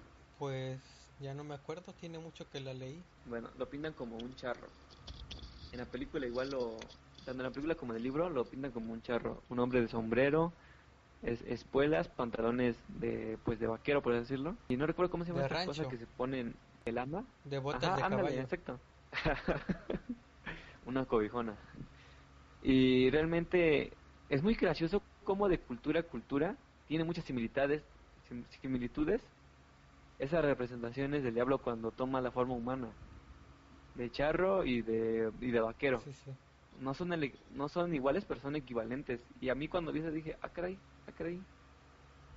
Y aquí se habla sobre estos tratos del diablo, ¿no? Se habla sobre que tiene que firmar el libro para que ella concluya su concluya su ritual para convertirse en bruja.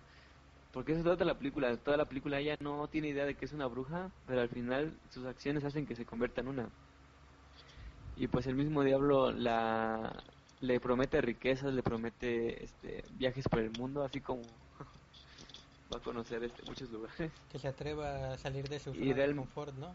Que, de, descubre el mundo y eso. Y lo que hace es la desviste, bueno, se desviste ella misma y así sale desnuda a la intemperie, por así decirlo y, se va al bosque, el mismo bosque el, que debía de correr porque significa pecado, porque significa mm, profanación. donde se perdió su hermano, sus dos hermanos, donde uno fue asesinado y donde el otro fue seducido por la bruja. Ahí mismo donde su papá cometió el crimen de ir a cazar, ahí mismo al que tanto le tenía tanto miedo su madre de entrar, va desnuda al bosque, este símbolo de estar desnudo, símbolo de pureza, porque aquí habla sobre, ¿realmente es malo ser una bruja? Porque llega al bosque y lo que encuentra es una fogata y varias mujeres desnudas bailando alrededor de la fogata. Esa escena está genial realmente. Sí, es un este y la música, aquelarre, ¿no? te lo digo, la música, la música de fondo está muy genial, va aventando de velocidad y de intensidad conforme va avanzando en el bosque esta, este personaje y cuando llega con las demás mujeres desnudas se ve cómo se integra la danza que están haciendo y empiezan a levitar todas juntas y ese es el final de la película. Creo que ya le spoileaste, güey. Ah, Fíjate cierto. que Pon ahí, Algo que te platiqué cuando la vi, que del final exactamente, es que siento yo, o sea, toda la peli está chida, ¿no? Y el final está chido, no tengo que reprocharle cómo la terminaron. Pero siento que de alguna forma, a pesar de que obviamente trata temas sobrenaturales y brujas y cosas así, siempre la mantuvieron muy real. Y cuando levitan, siento yo que, o sea, no se ve mal, no se ve, el efecto es bueno, pero siento yo que le quita un poco de ese realismo que había mantenido en general. Em, siento que tal vez, o sea, llegar con, porque esa escena en donde llega, eh, sobre todo la toma cuando ve a las brujas bailando ahí al- alrededor de la chimenea esa que tiene, este, de la fogata, perdón, chimenea, este, se ve súper chida. Siento que debió haber terminado tal vez con ella integrándose o algo así, pero tú dices que se te hizo muy chido que flotaran, o sea, no, no se me hace mal, pero siento que de alguna forma, No se, no se me hace mal, tiene derecho a flotar. no, Cada quien puede hacer lo que quiera. exacto, o sea, cada quien tiene derecho a flotar, a ser negro, no, pero siento que hubiera quedado mejor si no, o sea, más realista tal vez si no hubiera pasado, pero pues en general, o sea, no, no lo recrimino que lo hayan hecho. Sí, entiendo a tu punto, porque sí hay muchas películas de terror que a veces digo, ¿sabes qué? La neta hubiera quedado mejor hasta aquí, que la hayan cortado aquí. Porque eso que le ponen al final como que rompe con la narrativa y todo eso. Pero pues en este caso no lo concuerdo contigo, porque desde un principio se da... Por... Sí, es muy realista, eso está genial, porque se... Más que algo de terror, es un drama así muy cabrón entre la familia, que se desenvuelve a través de eso del terror. Pero desde el principio, de- desde los primeros 15 minutos, te dan a entender que sí existen las brujas y que sí es posible volar. Recuerda que al principio se ve como la esta anciana pues deshace al niño, cómo se lo unta y empieza a flotar, o sea, se, no está fuera de lugar. Si no hubieran enseñado eso, esa escena y te hubieran dejado todo como de sí, nada es real, pero te hacen creer que sí, entonces sí hubiera hubiera roto con la, con tanto con el tono como con la narrativa. Pero en este caso, como desde un principio te enseñan que las brujas existen en ese universo, en un principio te explican las reglas del juego. ¿Sabes qué? En ese universo las brujas sí existen y sí se alimentan de bebés y sí flotan. Por eso yo creo que esa escena está muy bien ahí. No, no, no, no, la, no lo cortaría como tú dices. Pues sí, fíjate que la neta yo ni, o sea, sí vi la peli y todo, pero la primera escena en la que flota la anciana, como que no, no me acuerdo, o sea, me acuerdo de que eh, deshace al niño y todo, pero verla flotar, la verdad, no sé si no vi bien o la vi y la interpreté como que de otra forma, pero no me acuerdo la neta de haberla visto flotar al principio de la peli. Sí, re- realmente esa escena está muy buena porque te lo digo, está tirada, así como si tú te, te acostaras ahorita para dormirte y se está flotando la, la sangre del, del bebé mientras está acostada y de repente empieza a flotar, o sea, se ni siquiera se para, empieza a flotar en posición fetal, exacto, eso. Empieza a flotar y conforme va avanzando la escena, este va saliendo de la cueva así flotando y se ve que cómo va, porque sí, entiendo lo que ve, a lo que vas porque esta escena la dejan un poco implícita porque aquí se ve cómo va flotando, pero en ningún momento se ve su cuerpo totalmente sobre el aire, por decirlo, sino que le dan a entender que está flotando. Oh, ya, creo que fue por eso. Cuando está en posición fetal, sí está flotando como tal, pero cuando sale a la luna que va flotando sobre, sobre el bosque, ahí nada más te enseñan como que hasta los pies.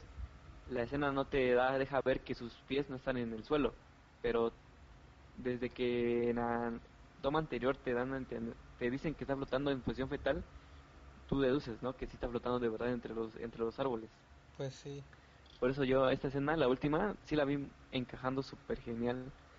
Como que todo lo que hicieron fue, todo eso que hicieron fue un ritual para que Thomasin fuera la bruja al final de cuentas. Bueno, fíjate que ahora que lo mencionas, Bueno. creo que eso de que floten le da el, ¿cómo decirlo? El elemento de que, pues las brujas, como dices, son reales, ¿no? No, no son simplemente mujeres locas que hacen rituales, este, porque lo creen, sino porque de verdad les va a dar algo, o sea, un poder, por ejemplo, o la capacidad de hacer cosas que los que los humanos normales, por decir, por decir, no pueden. Algo que no, no, no, no dije, creo que fue que el, el charro este, que es el diablo, siempre era el Black Phillip, creo que eso no lo Ah, comenté. no, no comentaste. Porque tanto, tanto Thomasin como Black Phillip entran a la misma habitación y se ve como de un momento a otro los pies de Black Phillip dejan de ser patas y se convierten a ser pies precisamente, con espuelas, con esos... Porque también no dije lo correcto, no se muestra la cara de, del diablo, simplemente se muestra la parte de como de la cintura para abajo y se oye su voz, pero no te muestran su rostro. Este, no sí, fíjate que sí sale su rostro, pero y me costó bastante trabajo, bastante trabajo verlo. Bueno, no sé a ti este, en, en qué lo hayas visto, pero el negro del fondo cuando Black Phillip le está hablando, este, al oído, no sé si viste eso.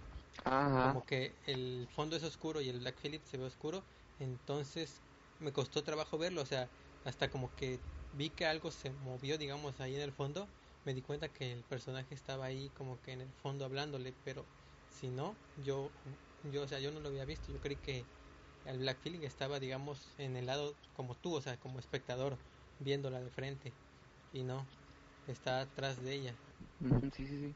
pero esa escena no, Sí, pero pues, sí, el- Ah, perdón. Esa escena de que se convierten sus, Ah, sus patas en, en pies, tampoco me acuerdo. Creo que vi la versión censurada tú. No, no, no, no, no me refería que de- en, la, en medio de la pantalla se ve cómo se convierten sus patas en pies, sino que empieza a caminar el Black Phillip y de un momento para otro ya no hay patas de Phillip, sino Patas pies. de Philip. No se convierte nadie en, en medio de la pantalla, sino que digamos que la toma hace que parezca que em, está caminando Phillip y de repente la Oh, toma ya, se mueve de tal sí, manera sí, que cuando da el siguiente paso ya es este ya es el charrito este, sí, sí. pero no se convierte en la pantalla así como el Venom o como Ajá. Hulk, no, sino lo hacen con otras técnicas para que te dé esa sensación, pero no no se ve como que el efecto para decirlo. Y pues en general creo que está bien chida la peli, ¿no? La verdad, yo no sabía que era tan nueva.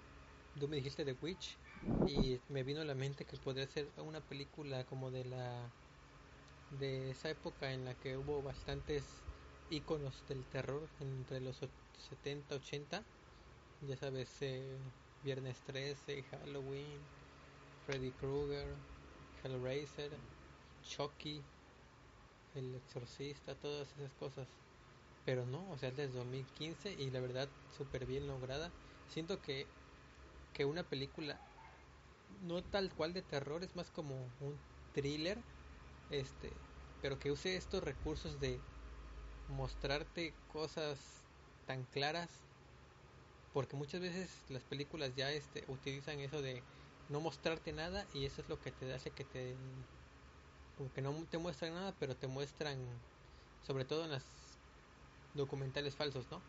Que te muestran como que la cámara estática Ajá. y solamente te muestran cómo sale volando el, el personaje principal. Esto de que, de que te lo muestren tal cual, como la bruja, con, este, bañándose en la sangre, o la bruja cuando está eh, mamando del, del- de la cabra, este, está muy chido porque lo saben hacer de una forma en la que te la crees.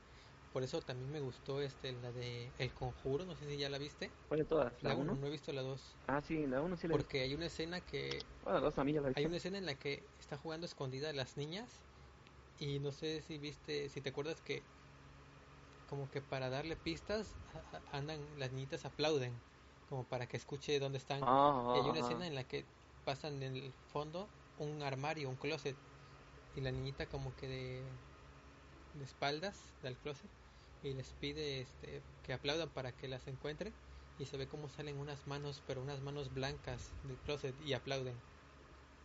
Ese tipo de Ah, cosas, sí, sí, sí, sí, ese tipo de recursos para el cine de terror se me hace muy chidos, como que te lo muestren tal cual, tal vez de lejos por decirlo así, pero que no te lo dejen así como, o sea, que no recurran a que lo que te va a dar miedo tiene que ser como que algo que vas, te va a sobresaltar o que va a salir de repente un, un no sé, un loco con, con un cuchillo o algo así, sino que son como que cositas que te van calando. y es que, sí, es que y un error de las películas de terror, un error de las películas de terror, es que a veces se guardan tanto al personaje que va a dar miedo que cuando te lo enseñan ya no da miedo. Ajá. Sí, sí. Que digamos que te muestran pequeñas partes y cuando de repente aparece completo, por decirlo, te deja de darte miedo y te acostumbras al, al- te acostumbras al personaje. Y por ejemplo en The Witch te lo enseñan varias veces, pero te lo enseñan en diferentes situaciones que no es como, como te lo dije, ¿no? No es que te cagues de miedo, pero sí está chido, o sea, si verlo así como lo, lo expresan ellos, este güey, el Roger Eggers, así como lo expresó así de que de repente te lo enseña y a veces te lo enseña joven, a veces te lo enseña pues este o ya vieja, por ejemplo, ves que te comenté que a mis sobrinas le incomodó mucho ver a esa mujer que ni siquiera tiene nada de nada de terrorífico, Ajá. les incomodó mucho esa escena Sí, sí. por el, por el ambiente, por cómo este personaje camina, cómo la ve, eso les incomodó muchísimo, que empezaron a llorar en serio. Y eso que no este, no no es terrorífico, pues simplemente es un personaje que está ahí muy bien parado, por decirlo. Sí, sí. Por ejemplo, un fallo muy muy bueno, ¿no has visto el Conjuro 2? No, no lo he visto. Lo que pasa es que el Conjuro 1 sí me gustó, pero la 2 no porque se dieron cuenta que el- esto del universo es muy rentable Ajá. y quisieron meter muchos personajes para que saquen película de esto, película de Ah, otro, sí, sí, película de sí. esto. La monja, ¿no? Ajá, eh, exacto. Hay otro que se llama Crooked Man, que es este un, un- como que un dibujo animado y digamos que te lo empiezan a mostrar poco a poco, pero cuando aparece se te vuelve ridículo. La- Por eso el Con- el Conjuro 2 no me gustó, la verdad. No lo he visto, pero El uno sí- sí lo- lo por lo que se habla de eso, como que ya quieren hacer un... No sé si has visto la serie de Supernatural. Sí la, sí la conozco, pero no Son la he visto. hermanos que cazan demonios y así, pero que como que en cada capítulo cazan uno diferente y empiezan con las leyendas, ¿no? De la la mujer del lago o el chupacabras o cosas así, pero los ponen ya más que algo como de terror, como que algo de ciencia ficción, como de Como misterio, ¿no? como no tanto como misterio, sino como a pelear con, o sea, destruirlos con armas de que disparan cartuchos de sal porque los demonios, no los fantasmas se deshacen con la sal y cosas de ese tipo, como que más de acción, pues. Entonces siento que el conjuro le estaba tirando, bueno, la segunda y lo que viene después como que le estaba tirando más a crear algo así. Entonces como que, eh, quién sabe, a ver, a ver si luego la veo la dos y la de la monja. Sí, porque igual lo mismo pasó con esta película que se llama Annabelle. Ajá. La primera es un asco, la neta. Más que porque no de, no de este miedo, es que se supone que está ambientada en los años 80 y te lo juro que no está ambientada para nada en los No está 80. ambientada en pareciera que está en el 2000. Sí, sí, sí. No está ambientada, no, no, no toman como que hace lo posible para no salir de un cuarto para no mostrarte una calle así, este, como tú lo dijiste, de Luis Miguel, que lo hacen muy bien cuando se trata de contextualizar Ah, sí, sí. pues en esta no la hacen, no, no. De hecho, cuando terminé de verla dije, ¿qué rayos? ¿Esta película es antes entonces de, de los Warren? Que es la de Conjuro. Entonces, ¿por qué no se ve así? ¿Qué se ve así tan pitera? Tan de mala calidad. Y en cambio la 2, eh, ya tuve la oportunidad de verla, la vi con mis ¿A sobrinos. poco hay dos? Y está, está más, sí, Anabel 2 está más decentita, la verdad. La fotografía está muchísimo mejor. Eh, la fotografía ayuda muchísimo a a la, a la película, es muy disfrutable, pero tampoco es como que de una calidad superior. Y eso es lo que pasa con esas películas. Que a pesar de que ganó 40 millones de dólares, es muy poco para lo que ganó, pues, por ejemplo, Avengers Infinity War, que llegó al, a, a los 900 millones de dólares este, ganados. Lo que pasa es que ese tipo de películas, no sé si viste las críticas de esa película, No, no la vi. The Witch, Ah, no. está muy, muy dividida. En serio, cuando digo dividida, es dividida. Hay personas como nosotros que les gustó mucho, a ti te gustó un poco menos que a mí, yo sí la pongo entre mis películas Oh, a mí sí favoritas. me gustó bastante, fíjate. Pero hay personas que, ah, ah, bueno, pero aún así como que hay algunas cosas que como que te no, no te, ¿cómo se llama? No terminan de, de convencerte, ¿no? No, o sea, eso que te dije del, del, de que vuelan es como que un mini detalle, pero aún así, o sea, la película, la verdad, se me hizo, ya tenía mucho que no veo una película de terror, entre comillas, que de verdad me lograra causar esa sensación de que, como de masoquismo, de quererte asustar, ¿no? Y esa lo hizo muy chido, así que sí. Ah, bueno, entonces, por ejemplo, a nosotros, a nosotros dos nos gustó muchísimo. Hay personas que la repudiaron, ¿eh? La llaman pretenciosa, así de, ah, pinche película pretenciosa, que quiere, que según, que según va dirigida para, para pseudo, pseudo intelectuales, que según disfrutan de ese tipo de mamadas. Así ves co- comentarios en, en Facebook y YouTube. ¿Quién dijo eso, En güey? YouTube. Sí, en YouTube, ajá. A romperle su modem. Este... sí, hay quienes dicen que es como que una obra maestra. Yo no sé si es obra maestra, pero a mí sí me gustó muchísimo. Y el- como te lo dije, para hacer una ópera prima está súper cabrón. Pero no se compara con la de Kuno Becker, ¿no? ¿O sí? Ah, no, sí- no, no la, no la sé, güey. No sí es obra maestra, brother. El, el culo, Becker. Ay, qué grosero, güey. Como que culo. Oye, ¿oíste sobre que se peleó Kuno Becker con Christoph? Sí, sí, fue hace como dos semanas, ¿verdad? Ajá, creo que fue por lo de... Por lo, la película. Pero he visto, estuve viendo este entrevistas y todo de Kuno Becker y no sé si este está consumiendo algún tipo de, no sé si alcohol o alguna droga, pero como que se ve, o sea, él no este, nunca ha sido como que un superactor así de culto o algo así, pero había hecho, a mí me gustaba bastante una película que hizo que se llamaba Gol, de un futbolista, y era una película, o sea, de me- la media, ¿no? No, ni muy buena ni muy mala, pero bastante entretenida. Sí, sí la he visto, pero ni me acuerdo. Este, pero a- ahorita, o sea, él no como actor, sino como persona, se ve bastante trastornado, no sé cómo decirlo. Así, este, gritándole a los reporteros, agrediéndolos, no sé qué le pasó, si, si el estrés por todo lo que conlleva hacer una película, o pues esté como que sufriendo algún tipo de adicción, o alcoholismo o algo, porque, o sea, no se ve que esté actuando, se ve que de verdad como que, o alguna enfermedad este mental o quién sabe, pero sí se me hace raro por este vato cómo se anda comportando últimamente. Sí, eh, eso de que no, que no acepte críticas está, está muy feo porque obviamente si es una obra tienes que aceptar Sí, críticas. sí, sí. Por ejemplo, hay quienes se toman las críticas muy, muy, muy, muy genial, como el director de la nueva película de King Kong, bueno, ni tan nueva, hace un año tal vez, la de School Island. No sé si conoces un canal que se llama Honest Trailer. Ah, sí. Ah, pues le hicieron un trailer honesto a la película de School Island y el director participó y él mismo este, expuso sus errores de guion, sus, sus agujeros, sus, sus fallas. Él mismo las expuso. Eso está chidísimo. que tomes como que tus errores como que muy, muy, muy de humor. Pues sí, o sea, al fin de cuentas, para empezar, en estas fechas, pues el internet es como que el juez, digamos, eh, de cualquier cosa, ¿no? Obviamente las críticas siempre y los trolls, si es que los quieres llamar de alguna forma, siempre van a estar ahí. Y mucha gente sabe y le vale, ¿no? Este, y puede que algunos directores sí le respondan a los detractores, bueno, no algunos directores, algunos creadores le respondan a los detractores, pero vi que él se enganchaba con, o sea, personalmente con la gente. Le decía, o vi un tweet en el que a una señora le dijo, este, gorda, cállate gorda o algo así.